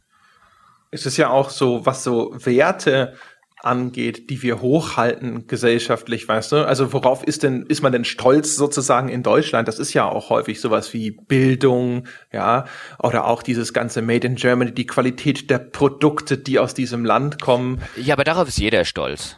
Also ich finde immer, ich finde, ich finde immer, also in, in anderen Ländern ebenfalls. Also jetzt vielleicht, keine Ahnung, ob das in Tibet so ist, aber zumindest in anderen Industrienationen, die ich jetzt kenne, ist das nicht anders. Man neigt gerne gerade, also in keinem anderen Land der Welt lese ich so häufig äh, einen Satz wie, das ist ja typisch für und dann Landesname hier, aus wie in Deutschland. Also das Einzige, was mir typisch deutsch erscheint, ist alle Dinge zu typisch deutsch erklären zu wollen. Ich weiß, das wolltest du jetzt nicht gerade machen, aber das muss ich jetzt mal loswerden. ja, also ich habe von anderen Ländern einfach nicht genügend äh, Einblick, um jetzt zu sagen, dass es da und da auch so. Aber ich tatsächlich, also worum es mir halt einfach geht, ist halt, was wird denn gesellschaftlich anerkannt als Wert und äh, ich habe quasi, äh, ja, ich habe meine, meine, meine Freizeit irgendwie unterhaltsam verbracht, gehört bestimmt nicht dazu, sozusagen. Ich war glücklich. Na, na, was hast du denn sonst so zum Sozi äh, Bruttosozialprodukt ja. beigetragen? Ja, zum Glücklichsein sind wir nicht hier. Richtig, ja. Wobei das tatsächlich auch da wieder eine Diskussion ist, die ich durchaus in der ein oder anderen Form, vielleicht jetzt nicht in dieser so expliziten Form, durchaus schon hatte, wenn es dann eben auch so um, um gewisse Lebensentwürfe ging. Gerade so als Freiberufler hat man dann ja gerne mal den Fall, dass man vielleicht auch mal zwei Wochen, wenn wenig Aufträge reinkommen, aber man vorher halt extrem viel gearbeitet hat. Also dass man in zwei Monaten, vielleicht zwei Wochen vielleicht sein Geld für den Monat verdient hat und dann sozusagen zwei Wochen auf der faulen Haut liegen kann. Dann hat man ja gerne auch mal Diskussionen in, in der Hinsicht mit, mit gewissen Leuten, vielleicht die das, die das so ein bisschen mitkriegen, wo dann auch so dieses, wo ich dann, da sind wir wieder bei diesem, ja, diesem Neidgespräch, aber so manchmal denke ich mir, hm, bloß weil du mit deinem Leben unzufrieden bist, heißt es noch lange nicht, dass ich mir jetzt einen Lebensentwurf suchen muss, mit dem ich unzufrieden werde. Ja, ich habe das, glaube ich, schon mal im Podcast erzählt. Ich habe ja vor Jahr und Tag äh, auf dem Deutschen Entwicklerpreis äh, mal so als Laudator die These in den Raum gestellt, dass äh, wenn man jetzt so nach dem Sinn des Lebens suchen möchte und eine ganz simple Formel haben will, dann könnte man sich ja überlegen, dass man einfach nur sozusagen wie in einem Spiel min-maxen sollte, dass man die Zeit, die einem nur mal gegeben ist, mit so vielen glücklichen Stunden anfüllen sollte wie möglich. Und dass Computerspiele da hatten zumindest einen echt wertvollen Beitrag geleistet haben in meinem Fall. Also ich habe sehr, sehr viele Stunden mit Computerspielen äh, äh, angefüllt. Ich war sehr glücklich in der Zeit. Und deswegen, wenn ich jetzt dann hinterher irgendwann auf meinem Sterbebett auf mein Leben zurückblicke, äh, habe ich nicht den Eindruck, dass ich da sitze und denke, mein Gott, hättest du doch nur diese Stunden irgendwie anders verbracht. Also gerade die, wo ich gemeinsam dann mit der Familie gespielt habe, aber selbst da, wo ich einsam in meinem Zimmer vor äh, einem PC gesessen habe, aber in meinem Kopf ja irgendwo fremde Fantasy-Welten bereist habe. Also keine Ahnung, ich, ich würde, ich will sagen, ich bereue nichts, Jochen Gebauer. Wie ist das bei dir? Also ich bereue zumindest in der Hinsicht nichts, nein.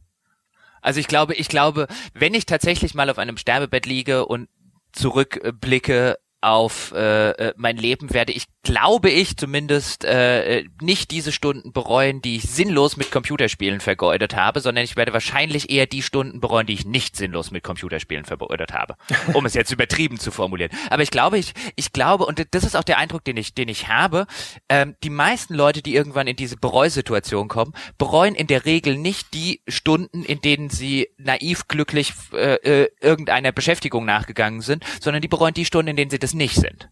Die bereuen die Stunden, in denen sie von morgens bis abends in irgendeinem Job malocht haben, ähm, äh, ohne ihre Familie zu sehen und ohne ihre Kinder zu sehen und ohne Zeit für sich selber zu haben, weil das ist wirklich Zeitverschwendung, letztlich. Gut, da, natürlich, damit verdient man das Geld, das man benötigt, um äh, letztlich diese, diese vergnüglichen Stunden haben zu können.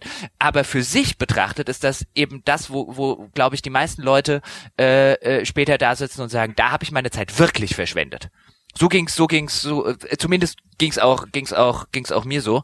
In den, in den in den Punkten, ohne das jetzt für den für den einzelnen Arbeitgeber nachtragen zu wollen. Also ich glaube, ich glaube, ich hatte bei zum Beispiel bei IDG einen einen besseren Dayjob, als die meisten Leute ihn äh, äh, in einem Büro haben. Deswegen bin ich da nicht. Aber für mich persönlich ist ein Bürojob absolut verschwendete Lebenszeit. Und das habe ich halt nach, nach, äh, war einer der Gründe auch, warum ich, warum ich damals von GameStar weggegangen bin, ähm, das gar nichts mit GameStar zu tun hatte oder mit dem konkreten Job, sondern dass ich, dass ich diesen Bürojob in, in so wie ich gerne mein Leben lebe und den Dingen, die ich gerne mache, als, als völlig verschwendete Lebenszeit ansehe. Ich kann in der Hälfte der Zeit, die, ich investiere jetzt vielleicht die Hälfte der Zeit, die ich vorher da investiert habe. Gut, ich verdiene ein bisschen weniger Geld, aber ich brauche so viel Geld auch nicht. Aber ich habe viel mehr Zeit für die, für die wirklich relevanten Dinge in meinem Leben. Ähm, dass ich, dass ich genau da ist halt, ist halt das Lustige, dass auch da wieder die, die Leute, die dir heute erzählen, ähm, äh, dass, dass das, was man da ja macht, wenn man zum Beispiel spielt, reine Zeitverschwendung sind, sind häufig die, bei denen ich mir denke, wenn du irgendwann mal in 20 Jahren auf dein Leben zurückblickst, äh, ist, glaube ich, dein Zeitverschwendungsfaktor enorm höher als meine. ja, also ich muss ja gestehen, also gerade bei uns in, in dem Job oder sowas, das ist tatsächlich auch noch was, wo ich, wo ich ehrlich gesagt gar nicht so das Gefühl habe, ich weiß schon, was du meinst. Also gerade mit dem, mit den Leuten, die halt jetzt vielleicht in irgendeinem, in diesem, in diesem Klischee-Bürojob existieren oder sowas. Aber jetzt zum Beispiel die Arbeit, jetzt mal konkret auf GameStar bezogen zum Beispiel, wo du dann mit, mit Teams arbeitest und gemeinsam dir irgendwelche Dinge ausdenkst und überlegst, was du hiermit oder damit machst oder sowas. Selbst das muss ich sagen, das macht mir echt viel Spaß. Ist es genau das, womit ich meine Zeit verbringen würde, wenn ich quasi überhaupt kein Geld verdienen müsste, vermutlich nicht. Dann würde ich es vielleicht auch beim Spielen der Spiele belassen und dann ab und zu bei einem Podcast dazu aufnehmen oder so. Aber äh, ich finde das tatsächlich auch sehr erfüllend. Ich glaube, das ist deswegen, ähm, was du eben beschrieben hast, weißt du, dass man häufig so Debatten hat, wo Leute vielleicht ein bisschen danach suchen, wo denn der Haken ist bei dem Beruf, den man da gewählt mhm. hat, ja. Äh, das begegnet einem, finde ich auch. Und der Punkt ist halt tatsächlich, der, natürlich gibt es Dinge an dem Job, die sind blöd. Äh, natürlich gibt's Dinge, die sind stressig, natürlich gibt's Dinge, die mich aufregen und so weiter und so fort. Aber im Kern hat man halt tatsächlich glücklicherweise die Chance bekommen, genau das zu machen. In dem Falle, jetzt also bei mir, genau das zu machen, was ich immer machen wollte. Und da bin ich halt nun mal glücklich mit. Und bedauerlicherweise scheint es Menschen zu geben, denen das nicht gelungen ist und die jetzt in einem Job sitzen, mit dem sie nicht zufrieden sind und wo sie die Stunden zählen, bis er aufhört. Und ja, und alle anderen sollen gefälligst mit ihrem dann genauso unzufrieden sein wie sie. Ja, oder zumindest, äh, ich kann schon verstehen, dass das dass das frustrierend sein muss, wenn man äh, den Menschen begegnet, denen eben genau dieses Schicksal erspart geblieben ist. Ich weiß nicht, wie vorherrschend das ist. Ich glaube, das ist auch ein Klischee, das übertrieben wird. Ich glaube, ein großer Teil der Menschen ist zumindest zufrieden in ihrem Job und findet da eine gewisse Erfüllung. Aber ich glaube auch, dass es vielleicht sogar selten ist, dass man tatsächlich, äh, dass, dass sich die, die Sternenkonstellationen so ergeben, dass man halt auch wirklich so zufrieden ist, äh, wie ich das in die, die, die meiste Zeit zumindest in meiner Karriere war. Das ist, ja, das ist, das ist bestimmt richtig. Nur, nur kurz mal, um klarzustellen, also ich meine, deswegen habe ich ja vorher extra gesagt, was du, was du gerade nochmal zu, zu, zu, zu, zum Thema GameStar gesagt hast, deswegen habe ich ja vorher explizit gesagt, ich meine jetzt nicht den konkreten Job, aber ich persönlich funktioniere halt auf so einer freiberuflichen Basis einfach viel besser und die macht mich, macht mich wesentlich glücklicher, als ein Bürojob das macht. Mhm. Also äh, darum ging es mir nicht um den, deswegen nicht um den konkreten Job und um die Teams und um die Leute, die in den in den Teams arbeiten. Von, von was ein Bürojob angeht, äh, wie ich es vorher angedeutet habe, war der wahrscheinlich noch mit einer der besten, die man auf diesem Planeten bekommen kann. Ähm, aber ich äh, empfand den trotzdem, äh, ich empfinde zu viele Teile eines Bürojobs als Zeitverschwendung, insbesondere dieses um eine bestimmte Uhrzeit da sein zu müssen, um erst um eine bestimmte Uhrzeit wieder gehen zu dürfen, auch wenn es da natürlich flexible Modelle gibt. Ähm, dann relativ weit von zu zu Hause weg zu sein im Sinne von einem, ich kann jetzt halt nicht einfach mal sagen, ich habe jetzt eine Stunde Luft, ich gehe mal mit dem Hund eine Runde raus, zum Beispiel solche Dinge. Also ich funktioniere einfach besser und bin ein glücklicherer Mensch, wenn ich mir meine Zeit absolut frei einteilen kann und wenn ich nicht in, in gewissen Strukturen gefangen bin, die empfinde ich dann als zeitverschwendend, wie jetzt was weiß ich, oh, morgen, morgen haben wir wieder ein Meeting XY, auf das habe ich keine Lust, ich habe eigentlich, würde eigentlich viel lieber andere Dinge machen, ich finde andere Dinge gerade viel produktiver, aber irgendeiner hat jetzt beschlossen, dass ich mal eine Stunde, dass er eine Stunde meine Zeit stehen will, um es jetzt übertrieben zu formulieren. Und äh, ähm, dann empfinde ich sehr schnell so eine so so so ein ganzes System als als als Zeitverschwenden. Es gibt bestimmt auch Leute, die die da total aufgehen in so einem System. Das ist eine ist ja nicht schlimmer als das andere.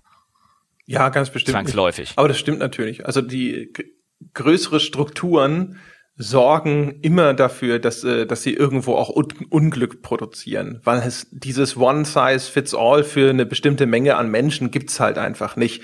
Und äh, dadurch entstehen immer Dinge, die dann irgendwo, wo du dir auch an den Kopf fasst, warum das so gehandhabt wird. Oder wo, wo halt gute Vorsätze durchaus existieren, die halt nur nie tatsächlich umgesetzt werden. Das mit diesen flexiblen Zeiten zum Beispiel, was du angesprochen hast, das ist auch was, wo ich bislang noch nicht einer Firma begegnet bin, wo das gut funktioniert. Es läuft am Ende meistens trotzdem darauf hinaus, dass irgendwo bei den Führungsetagen die Augenbrauen hochgezogen werden, wenn jemand früher geht ja, mhm. und weniger Zeit dort verbringt, egal wie produktiv genau. er jetzt in dieser Zeit gewesen ist oder sowas, sondern wenn der wenn irgendein Typ da ist, der halt jeden Tag bis 10 Uhr nachts da sitzt oder sowas, dann ist das ja. das, wo man so, wo alle so ein bisschen da sitzen und sich so, hey, hey, das ist, wieso kann das nicht jeder machen, ja?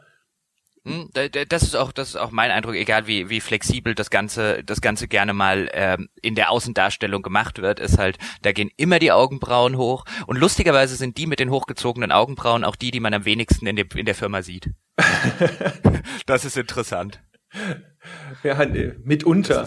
Mitunter, nicht ja. immer, aber mitunter. Also das ist halt auf jeden Fall, glaube ich, sowas. Aber gut, ähm, äh, lass uns noch mal kurz wieder zurück auf das auf das richtige Spielethema kommen. Jetzt sind wir so ein bisschen abgebogen in das, wie wie wie mhm. ist das so, wenn man mit Spielen sein Geld verdient. Was ich nämlich noch ganz interessant finde zu der äh, zu dieser Diskussion, ähm, das hat der auch ein Nutzer im Forum geschrieben, der der Nacht äh, Nachtfischer mhm. heißt er. Also nennt er sich. Ich glaube nicht, dass es so heißt. Das weißt du nicht. Ähm, ähm, äh, das ist nämlich, also der Eindruck, wie er das formuliert, dass es sich beim Spielen generell um Zeitverschwendung handeln könnte, also jetzt nicht aufs einzelne Werk bezogen, sondern was weiß ich, das ist Zeitverschwendung oder das, sondern dass das Medium Zeitverschwendung ist, ähm, würde lediglich dadurch entstehen, dass das Game Design noch nicht so weit wäre wie jetzt eine Harmonik, eine Cinematografie, eine Narratologie, eine Farbenlehre und so weiter. Also einfach wie das, das Handwerk, um es so zu formulieren, der anderen Medien. Mhm. Und deswegen der Eindruck entsteht oder deswegen tatsächlich so sein, dass die meisten Spiele, so formuliert er es, viel zu viel wertvolle Lebenszeit verschwenden, weil das Game Design noch nicht so weit oder zu schlecht ist. Und ich, das finde ich jetzt zumindest, bevor ich, äh, bevor ich äh, es in die Diskussion stelle, wenn man dann zum Beispiel bei solchen, bei solchen Sachen, wie wir jetzt bei Open World Spielen vielfach mit diesen Füller-Sachen äh, geredet haben äh, und mit diesen Füllerinhalten, auf die trifft das definitiv zu. Ja, ich wollte gerade sagen, das ist natürlich äh, zumindest jetzt, was wir, was wir diskutiert haben in Verbindung mit The Division oder wenn wir bei mhm. Assassin's Creed zumindest nicht äh, unserer, unserem Hang zum, äh, zum komplett durchspielen widerstehen können und sowas. Ich meine, da ist hinlänglich bekannt, dass wir das natürlich sofort unterschreiben. Dass Spiele immer mehr gestreckt werden, wahrscheinlich aus Grund der Annahme, dass das ein Verkaufsargument ist, aber man möchte dieses Verkaufsargument haben mit einem minimalen Aufwand und deswegen werden sie halt einfach verwässert anstatt dass man eine konzentriert coole Erfahrung hat über zehn Stunden, kriegt man halt eine heruntergedünnte auf 30 Stunden. Und natürlich ist das das, äh, das ist der Moment, wo man tatsächlich dann wirklich das Gefühl hat, man hat seine Zeit verschwendet, weil man aber eben die versprochene Unterhaltung da nicht mehr rauszieht. Dann verbringe ich keine glücklichen Stunden mehr. Und das ist ja das, da habe ich, glaube ich, auch schon jetzt mindestens zweimal drüber gesprochen, diese Momente, wo ich aufstehe und mich frage, hattest du wirklich Spaß? Oder bist du in so einem Zustand von milder Unterhaltung vor dich hin vegetiert, wo du denkst, so Mensch, ja, irgendwie, ich habe nicht aufgehört, aber es hat mir auch nicht wirklich viel gegeben. Das sind so genau diese Fälle, wo man da tatsächlich wahrscheinlich auch so ein bisschen vor sich selber damit hadert, ob das jetzt verschwendete Zeit war oder nicht. Mhm. Also da, da, da, bin ich bin ich völlig d'accord. Ich meine, das war wurde glaube ich in dem in dem Thread auch kurz irgendwie die Frage aufgeworfen, warum warum ich hunderte von Stunden in Fallout 4 versenke, obwohl ich das Spiel gar nicht mag. Mhm oder gar nicht richtig mag. Und äh, ja, das ist eine, das ist eine echt gute Frage. Und wenn man es letztlich runterbrechen würde, dann müsste ich sagen, dass zumindest im, in meinem Fall Fallout 4 kolossale Zeitverschwendung war. Und eigentlich müsste ich ein bisschen ein schlechtes Gewissen haben, wobei ich das so extrem jetzt nicht habe. Fallout 4 ist tatsächlich einer der Fälle, ähm, den ich echt als Zeitverschwendung empfand. Und mir geht das bei Spielen, insbesondere bei modernen Spielen, äh, will jetzt gar nicht so sehr auf Fallout rumhacken, auch wenn, also bei, bei Fallout New Vegas zum Beispiel habe ich den, den Eindruck, da habe ich genauso viele Stunden rein versenkt, locker.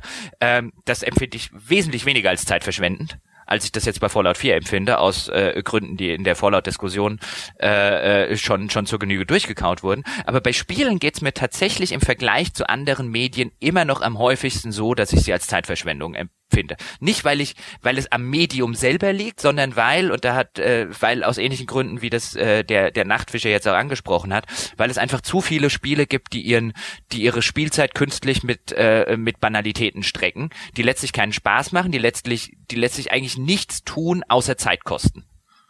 Ja, also wie gesagt, es ist halt auch etwas, was wahrscheinlich sehr spezifisch ist für Spieler. Das Einzige, was mir einfällt, wo, wo mir das auch schon passiert ist, sind Serien. Also Fernsehserien, auch die haben ab und zu so ein ganz ähnliches Phänomen. Die gehen los, du findest das interessant und dann äh, zwischendrin strecken sie ihre Laufzeit, weil sie auf 12, 13 wie, oder wie viele Folgen sie dem äh, Netzwerk versprochen haben, dass sie eingekauft haben, eben irgendwie kommen müssen, aber sie haben eigentlich nicht genug Handlung dafür und dann machen sie irgendeinen Quatsch, machen doch mal so ein Monster of the Week oder sowas dazwischen und du denkst dir nur so, äh, diese Folge oder jede mhm. Folge, das war jetzt eigentlich ziemlich überflüssiger Fluff und dann geht ihnen vielleicht sogar ein bisschen die Puste aus, weil sie doch nicht so viel zu erzählen hatten, wie es erst schien. Aber man guckt dann so weiter, mhm. weil man ja wissen will, wie es ausgeht, zum mhm. Beispiel. So ging's mir bei Lost. Ja. Und, oh, und mein Gott, war das alles nach der ersten Staffel absolut, also aus meiner Sicht, ähm, da gibt's ja auch genug Losties, die das völlig anders sehen, das ist ja auch legitim, aus meiner Sicht war das die, äh, war das eine so kolossale Zeitverschwendung. Ich habe mich am Ende geärgert. Also über dieses grauenhafte Ende. Auch das sehen ja einige Leute anders. Ähm, und über die völlig verschwendete Lebenszeit. Ich meine, ich wusste spätestens mittendrin, wusste ich, dass das alles verschwende, aber ich habe es genauso konsumiert, wie, wie du es gerade geschildert hast. Ich wusste, das geht garantiert nicht gut aus im Sinne von einem, äh, ich werde es am Ende nicht mögen. Ähm, aber ich wollte verdammt noch mal jetzt wissen, wie es fertig, äh, wie es ausgeht. Ja. Und ja, also bei mir war es vielleicht so, also die ersten drei fand ich gut. Da war ich noch äh, zufrieden und glücklich mit und danach ging es bei mir genauso bergab. Und dann ist es, glaube ich, so ein bisschen auch diese, wie bei dieser Sunk Cost Fallacy, wie man im Englischen sagt, also dass, mhm. wenn du eine bestimmte Menge investiert mhm. hast, dass du dann dem guten Geld Schlechtes hinterher wirfst, anstatt zu sagen, okay, das war's, du musst es abschreiben, vergiss es, du siehst deine Investition nie wieder, du wirst nie einen Ertrag daraus sehen, hör auf, jetzt noch mehr Geld reinzustecken. Mhm. Das passiert ja gerne bei Firmen insbesondere, dass der Punkt, an dem man einfach sagen muss, okay, das war's, daraus wird nichts mehr, dass sich das die Leute, die schon viel Geld reingesteckt haben und quasi proportional zu der Menge an Geld, die sie reingesteckt haben, da, damit nicht anfreunden können, nicht abfinden können und dann lieber weiter mhm. investieren in der Hoffnung, dass noch irgendwas zu retten ist, obwohl eigentlich schon klar ist, dass da nichts mehr zu retten ist. Und ich glaube, das ist ein bisschen das gleiche, dieser gleiche psychologische Mechanismus. Ja, äh, definitiv. Den sieht man übrigens auch äh, äh, gerne in, in Online-Rollenspielen. Gerade in, in so älteren, also ich äh, bei, bei, bei, ob das jetzt bei Lord of the Rings online ist, was ich spiele, selbst bei, oder bei EverQuest und, und, und so weiter, hast du relativ häufig, triffst du Leute, die eigentlich sagen, dass ihnen das Spiel keinen Spaß mehr macht. Also die eigentlich einfach an dem Punkt sind, ich habe jetzt schon zehn Charaktere auf Maximalstufe gespielt, ich habe hier den, den kompletten Content schon 800 Mal durchgenudelt und, und, und aber ich, und die dann sagen, aber ich bin jetzt seit acht Jahren dabei, ich bin, bleib jetzt bis zum bitteren Ende. Mhm.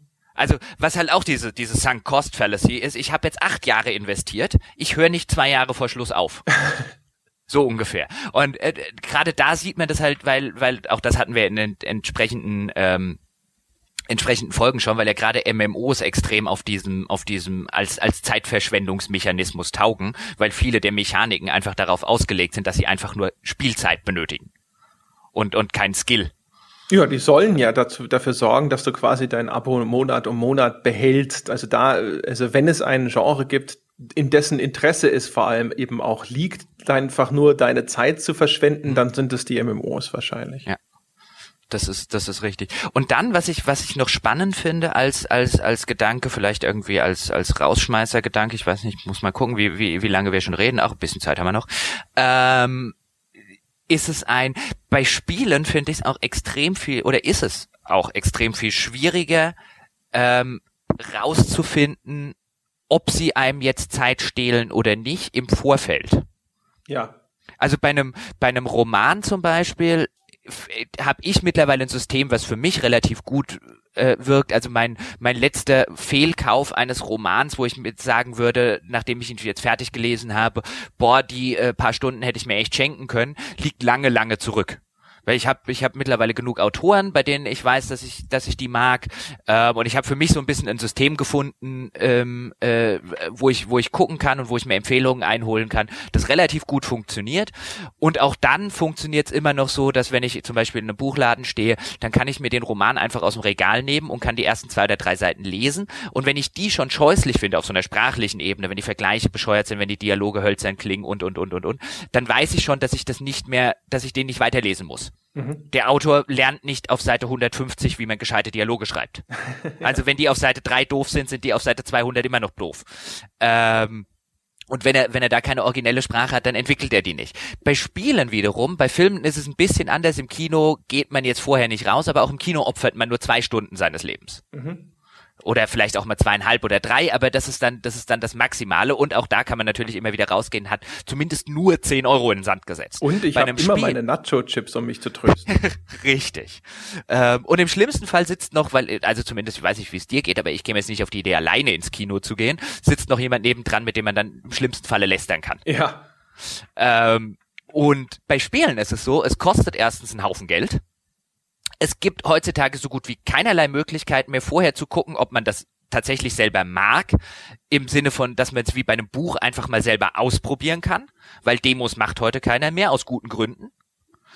Ähm, das heißt, erst, du hast halt was, was relativ teuer ist und bei dem es trotz aller Videos und, also zumindest mir geht's immer noch so und ich meine, ich, ich bin von gelernten Beruf her eigentlich, wenn man so formulieren will, Spielekritiker und selbst, ich müsste jetzt eigentlich ja sagen, ähm, äh, mein Job ist es und unser Job ist es, genau diese, diese, diese, diesen, diesen Abgrund so ein bisschen zu überbrücken. Aber mir geht's ja selber so. Ich kann so viele Kritiken lesen, wie ich will und mir so viele Videos im Vorfeld angucken, wie ich will. Ob das Ding mir Spaß macht, muss ich trotzdem selber ausprobieren.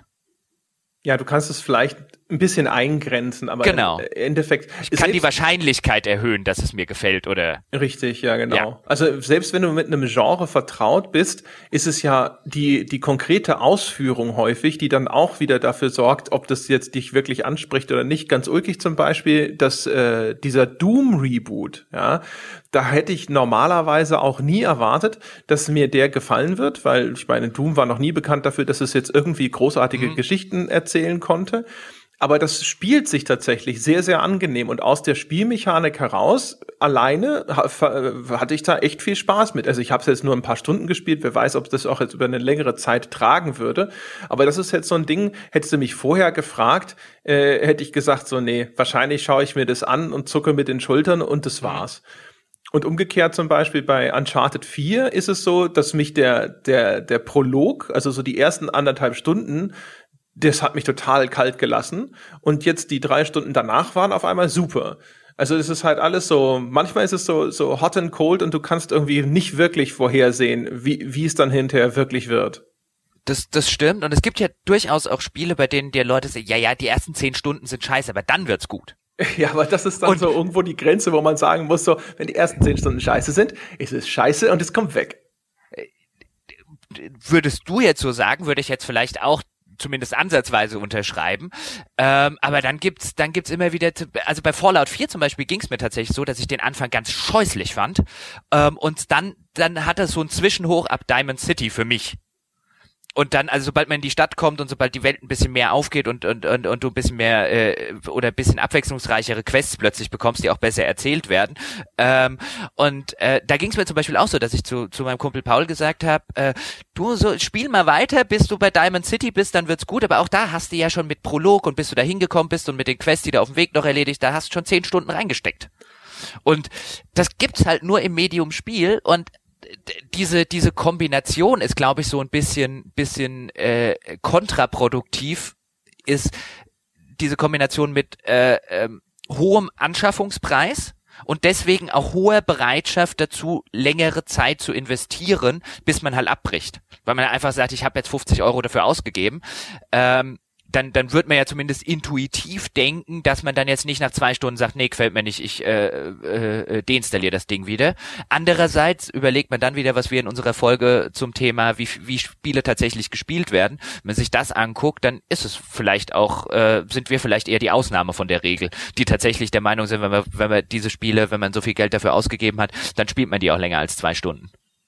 Ja, aber auch da haben wir ja schon eingeschränkt. Es gibt da quasi die äh, zwei Gruppen, also die Spiele, die man in irgendeinem Sale für zwei Dollar mitgenommen hat und die, die, für die man tatsächlich den Vollpreis bezahlt hat. Und ich glaube, dass die meisten Leute das genauso machen wie wir, dass sie sich häufig mal irgendwo was holen, wenn es günstig ist, wo sie sich schon immer gedacht haben, so, naja, wird mich schon mal interessieren, aber ich weiß nicht. Und äh, dann die Titel, die man wirklich direkt zum Start zum Vollpreis kauft, also jetzt wie zum Beispiel bei mir, das äh, Uncharted 4, hier, das ist selten. Also, dass ich mich wirklich hinstelle und sage, alles klar, hier ist 70 Euro Bam, äh, das will ich jetzt wirklich sofort spielen. Ich bin nicht geduldig, ich will nicht warten und ich habe so viel Zutrauen, dass es gut genug ist, dass es diesen Preis rechtfertigt. Das passiert nicht so oft.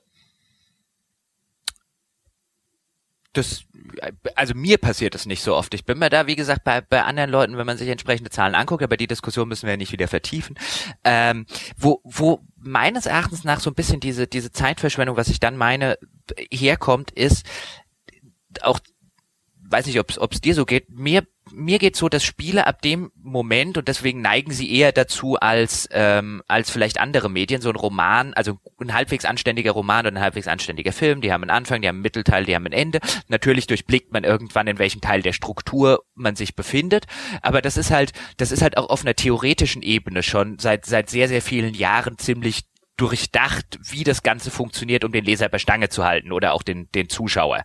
Da genießen diese Medien halt einfach eine längere Tradition und deswegen auch eine längere kritische Auseinandersetzung auch mit äh, und eine handwerkliche Auseinandersetzung, was funktioniert, was funktioniert nicht und so weiter.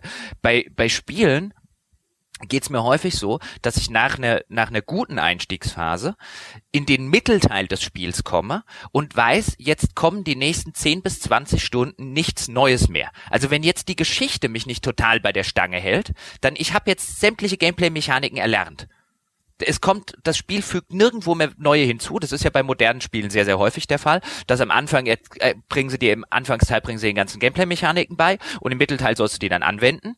Da ich aber diese ganzen Gameplay-Mechaniken in der Regel schon aus den Vorgängern oder anderen Spielen kenne, sind die nicht mehr besonders neu und ich weiß, jetzt muss ich das oder jetzt soll ich das Ding 20 Stunden lang weiterspielen, aber es passiert nichts Neues mehr. Mhm. Auf einer auf einer mechanischen Ebene. Und dann fühlt sich das zumindest, mir geht so sehr schnell wie komplette Zeitverschwendung an, wenn ich nicht gleichzeitig eine fantastische Geschichte habe. Das ist übrigens was, was äh, ich bei den Nintendo-Spielen, die ich ja jetzt immer wieder äh, spiele, doch immer wieder positiv feststelle, dass die tatsächlich diese spielmechanische Varianz nach wie vor sehr gut beherrschen.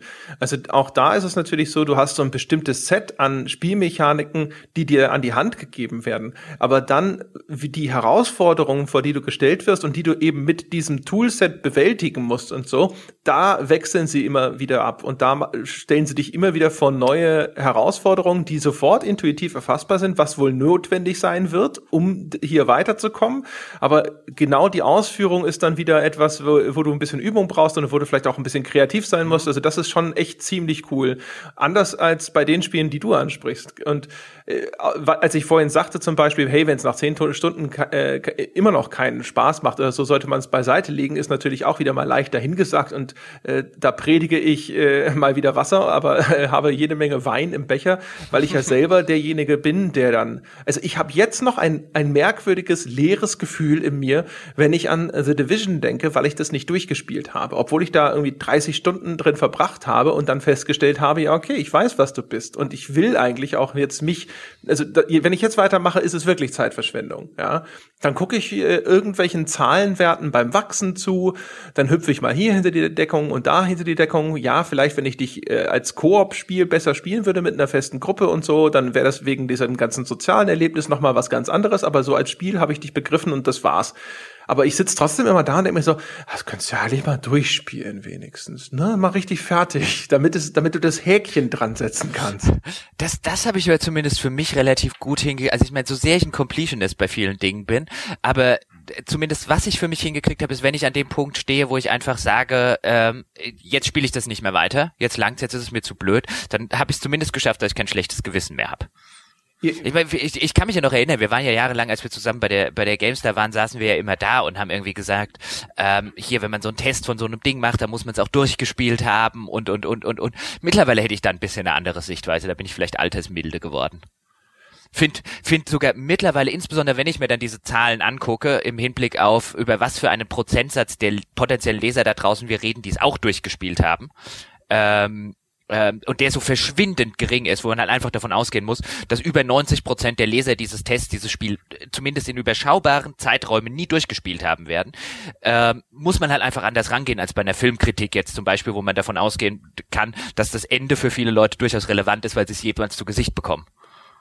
Also da wäre ich jetzt, da wäre ich jetzt alters, ein bisschen altersmilder mir gegenüber und meinen eigenen Ansprüchen gegenüber und vielleicht auch ein bisschen realistischer den Ansprüchen des Publikums gegenüber, nämlich im Sinne von, dass es, dass es offensichtlich, wenn man sich Statistiken anguckt, wesentlich relevanter ist, was die Spieler in den ersten 10 oder 20 Stunden tun, als was sie am Ende tun. Das ist sicher richtig. Ich würde mich trotzdem da, glaube ich, so ein bisschen komisch finden, fühlen, wenn ich gerade halt über die, die Geschichte dann hinterher irgendwie sprechen soll. Äh, es käme aufs Spiel an. Ja, also, ja. Genau, ja. Also ich, ich glaube, ähm, bei einem Mass-Effekt und so weiter, aber das würde ich ja selber durchspielen wollen. Also da, da wird sich diese, diese Gefahr oder bei einem Dragon Age, die wird sich bei mir da nicht stellen. Bei einem Doom jetzt zum Beispiel, weiß nicht. Muss man da die Singleplayer-Kampagne durchgespielt haben, um was über die Story zu sagen? Ich glaube nicht. Vermutlich nicht, nee. Ja. Ähm, genau. Wo waren wir denn jetzt? Ach man, jetzt bin ich, habe ich aber gerade voll den Hänger. Faden, man kann auch mal den Faden verlieren. Ja, das stimmt natürlich.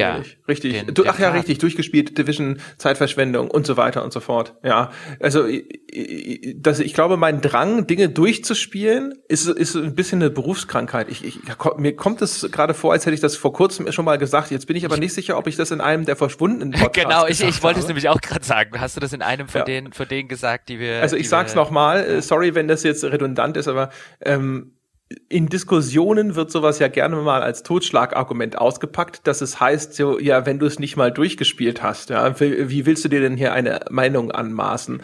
Und ich glaube, um dem zu entkommen allein schon, habe ich immer so ein bisschen den Drang, das durchzuspielen, weil man dann ja hinterher quasi äh, erst legitim über das ganze Gesamtwerk sprechen darf, ja, weil dann hat man es ja in Gänze gesehen. Es ist schon, wie du es richtig sagst, es ist Quatsch. Also ich habe auch schon nach wenigen Jahren, ehrlich gesagt, in dem Job schon immer festgestellt, äh, du, du kannst, wenn du nach wenn du nach fünf Stunden eine Wertung abgibst zu einem Spiel, unterscheidet sie sich in fast allen Fällen von deiner finalen Wertung bestenfalls um zwei Pro, äh, Punkte. Also hm. ist völlig irrelevant. Alles, was du nicht innerhalb der ersten fünf Stunden erfasst und beurteilt und gesehen hast, äh, das macht meistens keinen Unterschied mehr. Es gibt die wenigen Ausnahmen, für die es sich dann eben tatsächlich lohnt, äh, Spiele tatsächlich durchzuspielen oder auch erheblich weiter zu spielen. Aber meistens, also selbst die, die Intuition, die du bei einem Preview-Event hast, nach einer mhm. Stunde vorgeführter Videopräsentation, würde ich behaupten, ist mhm. zumindest jetzt, wenn du, wenn wir über Fachjournalisten sprechen, ist meistens nicht so fern ab von dem, was hinterher dabei rauskommt. Ja, ja. Also ich, ich würde mal sagen, wenn, wenn wenn wir über, über gute Fachjournalisten reden. Also ich würde mir schon schon ein bisschen Sorgen machen. Also wenn du jetzt bei einem, bei einem Preview-Event, wo du jetzt, sag mal, irgendwie drei, vier Stunden aus dem Spiel mal spielen darfst, ähm, ich glaube, dann kann man, wenn man ein einigermaßen erfahrener Journalist, gut war vielleicht jetzt das falsche Wort, einigermaßen erfahrener Fachjournalist ist, kann man da zumindest die finale Wertung, wenn man jetzt davon ausgeht, dass jetzt nicht irgendwelche riesigen Bugs drin sind oder das Ding nur am Abstürzen ist und so weiter. Aber was das reine Spielerische angeht und das Erzählerische, kann man da in der Regel, sollte man als erfahrener Journalist in der Lage sein, die Wertung bis auf relativ wenige Punkte, wenn man ein 100er-System ausnutzt, schon zu prognostizieren. Ja, und eben. erfahrungsgemäß funktioniert das super. Da gibt's vielleicht mal ein Spiel in, in, was weiß ich, 20, das einen gewissen Ausrutscher darstellt. Ja, genau, das meine ich. Also es liegt natürlich auch einfach in der Natur der Sache begründet, weil du bei solchen äh, Events äh, bekommst du ja meistens sozusagen schon die Sahnestückchen präsentiert. Das heißt, also wenn der Teil, den du da spielen oder ansehen darfst, nicht rausreißt, dann äh, tut's der Rest des Spiels meistens auch nicht. Und äh, was ich mit den Videos meinte, ist natürlich jetzt nicht irgendein Trailer, jetzt wie der Battlefield One Trailer, über den wir letzte Woche gesprochen haben oder sowas, sondern äh, da äh, ist, du, du hast manchmal ja auch so das Ding, wo du halt einfach mal ein Level komplett vorgespielt bekommst von einem Entwickler. Und weil die Spielmechaniken eben meistens sich nicht groß unterscheiden, musst du das häufig nicht selber angefasst haben, um eine sehr gute Ahnung davon zu haben, was denn das für gerade gewesen ist. Das, das, das, das stimmt. Ich frage mich bei sowas dann allerdings so, ob es, ob es tatsächlich, ob man sich da nicht auch manchmal selber ein bisschen in die, in die Tasche lügt. ob man, ob, weißt du, ob eben am Ende nicht, ob man am Ende eben nicht die Wertung äh, dazu neigt, die Wertung zu geben, die man halt bei diesem Preview-Event gedacht hat, einfach für diese, für diese Selbstbestätigung. Ja, das glaube ich nicht. Wenn überhaupt, also, dann vielleicht eher weiß, so rückwirkend, dass man sich ich, denkt, das habe ich schon immer so gedacht. Oder vielleicht auch, also ich, ich kann mir da beide Richtungen vorstellen. Ich glaube, da, da, da, da äh, gibt's genug psychologische ähm, psychologische Strukturen und, und Phänomene, die, die so funktionieren. Es wäre zumindest einer der Gründe, warum ich heute sagen würde, weil häufig genug merkt man es ja auch an einem selber, oder zumindest mir ging es da manchmal so, dass man halt sobald das fertige Spiel, dann insbesondere wenn man das vorher als Journalist noch betreut hat, sobald, wenn das, wenn einem dann die fertige Testversion auf dem Tisch liegt, dann weiß man schon so viel über dieses Ding. Mhm. Und dann hat man sich vielerlei Hinsicht, ich glaube, das unterschätzt man wirklich, ähm, schon eine Meinung gebildet auf anhand von, weil man, weil man der Meinungsbildung kann man sich ja nicht entziehen, auf anhand von vielen Informationen, die in der Zwischenzeit schon auf einen eingeprasselt sind, anhand von gewissen Dingen, die man gesehen hat, die einem vielleicht der Entwickler erzählt hat und und und ob man jetzt den Typen im Interview ein bisschen sympathischer fand als nicht. Und weswegen ich denke, wenn wir irgendwann mal an unsere Welteroberungspläne äh, drangehen, wäre einer der der Grundlagen, die ich in die in die Richtlinien schreiben würde, in unsere eigenen, wäre keine Preview-Events. Ja. Also ich, ich, ich will, also ganz ehrlich, noch ein, nicht, nicht, nicht gegen diese Spielreihe, aber noch ein Assassin's Creed oder noch ein Dragon Age, noch einen von diesen Preview-Events, ich werde wahnsinnig. Ich will die Dinger nicht mehr machen. Ja, ja, ja. Ach, ich weiß es nicht. Also tatsächlich, ich weiß nicht, wie, wie groß dann tatsächlich der Einfluss ist, weil ich das Gefühl habe, dass ich tatsächlich, ja, das ist natürlich wieder Innenperspektive, ne? Aber ich hatte immer das Gefühl, dass ich da relativ offen bin, mich in die eine oder die andere Richtung dann trotzdem zu wandeln, wenn ich das fertige Ding vor mir habe. Ich, ich würde halt mal Aber wieder gerne, ich würde halt mal wieder gerne, also mittlerweile kann ich das ja und ich finde es so, so schön, das wieder zu können, ist dieses, wie, wie naiv ich wieder Spiele spielen kann. Im Sinne von einem, die meisten Leute da draußen spielen die so ähnlich. Also ich glaube, die Leute, die halt wirklich so extrem wie wir als, als Fachjournalisten oder wie du jetzt noch als Fachjournalisten, ich früher Spiele verfolgt haben, so intensiv machen das natürlich gewisse Fans, ähm, aber die, die allermeisten Käufer spielen die halt auf einem naiveren Niveau als man selber. Mhm. Und gerade dieses naive, also diese, diese naive oder etwas naivere Herangehensweise, es klingt jetzt schlimmer, als es gemeint ist. Ich meine ja lediglich, dass man eben, dass man es relativ unvorbelastet und einfach der, der, um der, um der Freude am Spielen willen spielt. Ähm, das, das, das ist schon ein, ein, ein bisschen anderes, äh, das ist ein bisschen ein anderes Spielen. Das glaube ich. Also das ist so wie, wenn du ins Kino gehst und du hast halt vorher noch keinen einzigen Trailer gesehen. Genau. Ob man aber natürlich jetzt quasi äh, in dem Metier aktiv sein kann und gleichzeitig sich allen Informationen über, über aktuelle Spiele oder so entziehen kann, ist halt. ob man, ob man das kann, ist die eine Frage, aber ich würde zu, ich würde behaupten, dass man es vielleicht sogar ähm, so sehr wie es nur irgendwie möglich ist, ähm, äh, tun sollte weil erst das garantiert letztlich das, das, das äh, unvorbelastete äh, Urteil. Umgekehrt also bist du dann aber äh, aus einer aktuellen Diskussion komplett ausgeschlossen und müsstest dich rein auf Rezensionen beschränken, weil du ja alles andere ausschließen musst, bis du das Spiel Deswegen, deswegen sage ich, du wirst wahrscheinlich nicht alles ausschließen können, aber ich glaube, man kann sich zumindest schon, man könnte sich wahrscheinlich schon äh, einigem entziehen. Nicht allem, aber, aber zumindest einigem. Aber jetzt sind wir relativ weit von der Zeitverschwendung weg. Das stimmt, ja. Genau. Jetzt haben wir, haben wir nur angeteased, dass wir versuchen, die Welt zu erobern. Ja, ja gut, aber das ja. tun ja alle. Zu, ja. Alle quasi zur gleichen Zeit. Ich glaube aber, damit sind wir auch einigermaßen durch, oder? Sind wir? Ich, äh, ich weiß es nicht. Behaupte das jetzt einfach mal so. Sind ja. wir? Sind wir? Also, für, äh, ja, also wie, was würdest du denn sagen, ähm, wenn man vielleicht jetzt zum Abschluss, ähm, wenn man das, wenn man jetzt Medien miteinander vergleicht, äh, auf, auf welchem auf welchem Platz stünden denn da Spiele, was die Zeitverschwendung angeht? Och, äh, also wenn ich, äh, kann man da eine Rangliste aufmachen? Ich weiß nicht, ich, wir könnten sie mal probieren. Also ich meine, die allergrößte Zeitverschwendung auf Rang 1 ist natürlich das normale Fernsehprogramm, ja. behaupte ich jetzt einfach mal. Ja. Das äh, jedes Mal wieder, wenn, wenn wir mal normales Fernsehen schauen, dann habe ich das Gefühl, ich laufe immer Gefahr, da einfach so stumpf vor sitzen zu bleiben und am Ende Dinge zu schauen, wo ich mir hinterher denke, so, warum in aller Welt haben wir das jetzt eigentlich geschaut? Ja? Also das Einzige, was wir immer mal wieder schauen, was ich tatsächlich nett finde, ist ja hier, äh, wer wird Millionär mit dem Günther Jauch und so. Das ist einfach sehr, das ist jetzt irgendwie nicht die, die tolle, mega super Unterhaltung und so, aber das ist halt irgendwie nett. Der ist so schön jovial, der Jauch. Das ist so ein, ein Moderator, von dem kann man viel lernen. So wie der, und der ist halt auch auf seine Art. Ich frage mich immer, ob der, ob der Einblendung bekommt auf seinem Monitor, was so kleine Witzlein angeht, oder ob er das tatsächlich alles spontan macht, weil dann ist er echt ziemlich gut. Äh, aber das, das, das schaue ich tatsächlich ganz gerne. Und ansonsten, äh, keine Ahnung, ich habe es ja, glaube ich, schon mal ge gebeichtet, dass ich dann äh, irgendwann mal angefangen habe, das Dschungelcamp zu schauen. Und das tatsächlich dann interessant fand, weil ich mir so meine eigenen kleinen äh, Storylines und Lehren aus dieser, dieser Sendung gezogen habe. Also wenn man es so als ein soziales Experiment begreift, auch unter Einbeziehung der Zuschauer, ist es ganz interessant. Es ist umgekehrt die Lehren, die man äh, daraus zieht, warum man selber zuschaut, sind sehr beunruhigend, aber es ist sehr interessant. Also ich wäre ich wär definitiv bei dir, was, was den, den, den Fernseher auf Rang 1. Äh, es gibt einen Grund, warum ich keinen mehr besitze. Also ich besitze schon noch einen Fernseher, aber ich besitze keinen Fernsehanschluss mehr. Mhm. Genau aus denen auch aus solchen Gründen, weil ich weil ich äh, auch irgendwann gedacht habe, was weiß ich, kommst vielleicht noch abends heim, setzt dich vor diese Glotze und ehe du dich versehen hast, hast du entweder eine Stunde was geguckt und eine Stunde sinnlos rumgesäppt. Ähm, ähm, was vielleicht entspannend funktioniert, aber was was ich dann tatsächlich irg ab irgendeinem Punkt als, wie du es gerade gesagt hast, warum zur Hölle habe ich das jetzt eine Stunde lang geguckt? Oder warum zur Hölle sepp ich hier jetzt schon eine Stunde lang rum? In der Zeit könnte ich wirklich nicht nur was Produktiveres machen, sondern was machen, was mir aufrichtig Spaß macht. Mhm. Und was mich nicht nur so auf so einer, auf so einer ähm, weggekifft Ebene ähm, berieselt. Ja. Ja, also dieses, also ich, ich, ich fühlte mich da immer so wie geistig weggekifft. Ja, also ja aber ist, aber ja. ja, äh, lauf halt mal irgendeinen Film äh, auf dem auf dem äh, äh, vor dem Vorhang. Ähm, das würde ich tatsächlich auch mit weitem Abstand auf auf eins äh, setzen.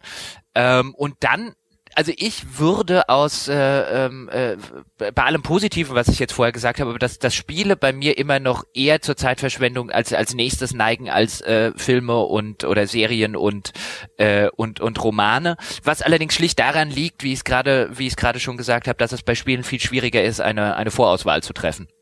Also bei Filmen weiß ich, da geht's mir ähnlich wie bei Romanen, da weiß ich mittlerweile relativ gut. Ähm, was mir bestimmt Spaß machen wird und was mir bestimmt keinen Spaß machen wird und dann, dann vermeide ich die einfach. Ähm, bei Spielen passiert es mir noch zu häufig oder im Vergleich häufiger, dass ich, dass ich entweder an was ein bisschen Falsches gerate oder eben, dass ich halt durch die, durch die Zeitverschwendung durch muss bei vielen Spielen, bei denen die halt elementarer Spielbestandteil ist, um an den Punkt zu kommen, an dem ich in dem Spiel halt sein will. Und du musst ihnen halt grundlegend mehr Zeit geben. Also ja. du musst meistens halt so diese, diese zwei, drei Stunden, in denen das Spiel noch versucht, dir Dinge beizubringen oder sowas, das muss man ja meistens schon mal tolerieren, wo man sagt so, naja, gut, ne, das ist jetzt alles noch diese Tutorial-Phase, die ist häufig für erfahrene Spieler langweilig, da musst du halt durch. Äh, dann stellst du fest, verdammt, äh, die, jetzt bin ich durch, aber es ist immer noch langweilig. Und dann hast du quasi schon diesen, diesen, diesen Punkt äh, relativ leicht erreicht. Das ist richtig, ja. Also ich, ich glaube, da haben, da, ich glaube halt wirklich, also da haben, da haben Spiele durchaus, äh, insbesondere auch in der, in der, in der Gameplay äh, äh, Hinsicht ähm, noch, noch, noch ziemlich viel Potenzial nach oben. Es ist halt so ein Ding, also Computerspieler, die sind ja halt so schizophrene Wesen. Ne? Sie sagen halt, sie, sie, die, die, die lassen sich immer wieder locken von dem Angebot einer riesigen Spielzeit, ja, mhm.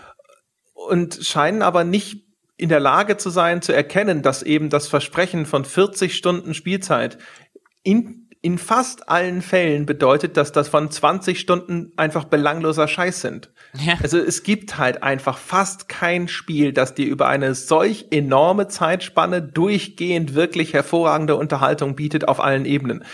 Und das ist aber anscheinend was, das kriegst du aus den Leuten nicht raus. Auch aus den, gerade die Leute, die halt jetzt glauben, dass irgendwie ihre 200 Stunden, die sie angeblich in Baldur's Gate 2 verbracht haben, alles fantastische Stunden waren. Ja, und ich meine, ich, ich würde es ja als Hersteller auch so machen, weil wenn da ein neues Spiel rauskommt, äh, dann liest du ja auch überall unter den unter den positiven Dingen riesige Spielwelt, äh, 100 Stunden äh, äh, Spielzeit und so weiter.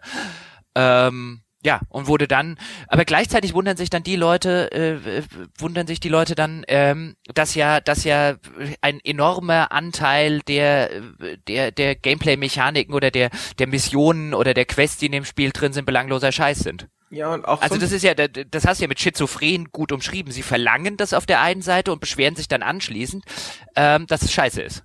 Ja, oder schau dir halt die Leute an, die dann da sitzen und sagen so, ah, Call of Duty, äh, immer diese vier, fünf Stunden Kampagne. Als ob's das Problem der Call of Duty Kampagne ist, dass sie vier, fünf Stunden lang ist. Im Gegenteil, es ist häufig eine Gnade, dass sie nur vier, fünf Stunden lang ist. Ja? Das ist richtig. Aber auch da würde ich zum Beispiel wieder sagen, das wäre jetzt der Unterschied zum, zum Film. Ich würde jederzeit sagen, bevor die Call of Duty Kampagne, ich spiele lieber die Call of Duty Kampagne, als mir quasi die gleiche Erzählung im Film anzugucken. Weil selbst so, so, so belanglosen Scheiß, wie ich sie auf, auf Story-Ebene finde, das geht so in den, in den Medienkonsum, den wir vorher hatten, zurück.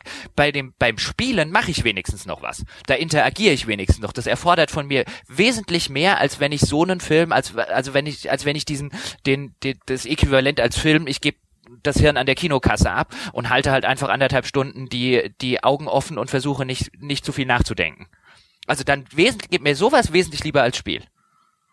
Wobei es tatsächlich so Dinge gibt, also wenn jetzt bei Call of Duty zum fünften Mal irgendwo mal so ein Helikopter als quasi Mittelgegner auftaucht, ja, oder wenn du irgendwie in irgendeinem anderen Shooter mal wieder hinter ein fest montiertes Geschütz gestellt wirst, um alles niederzumähen, was dann aus den Tiefen des Bildschirms auf dich zukommt, das ist dann halt eine Form von Monotonie, die, die ich glaube, ich als passive Berieselung besser ertragen könnte. Vielleicht, weil sie dann auch in dem Film häufig eben durch die äh, Gegenschnitte schöner inszeniert ist, als in dieser äh, endlosen Statik eines, äh, wo ich dann selber aber eine, eine Handlung ausführen muss.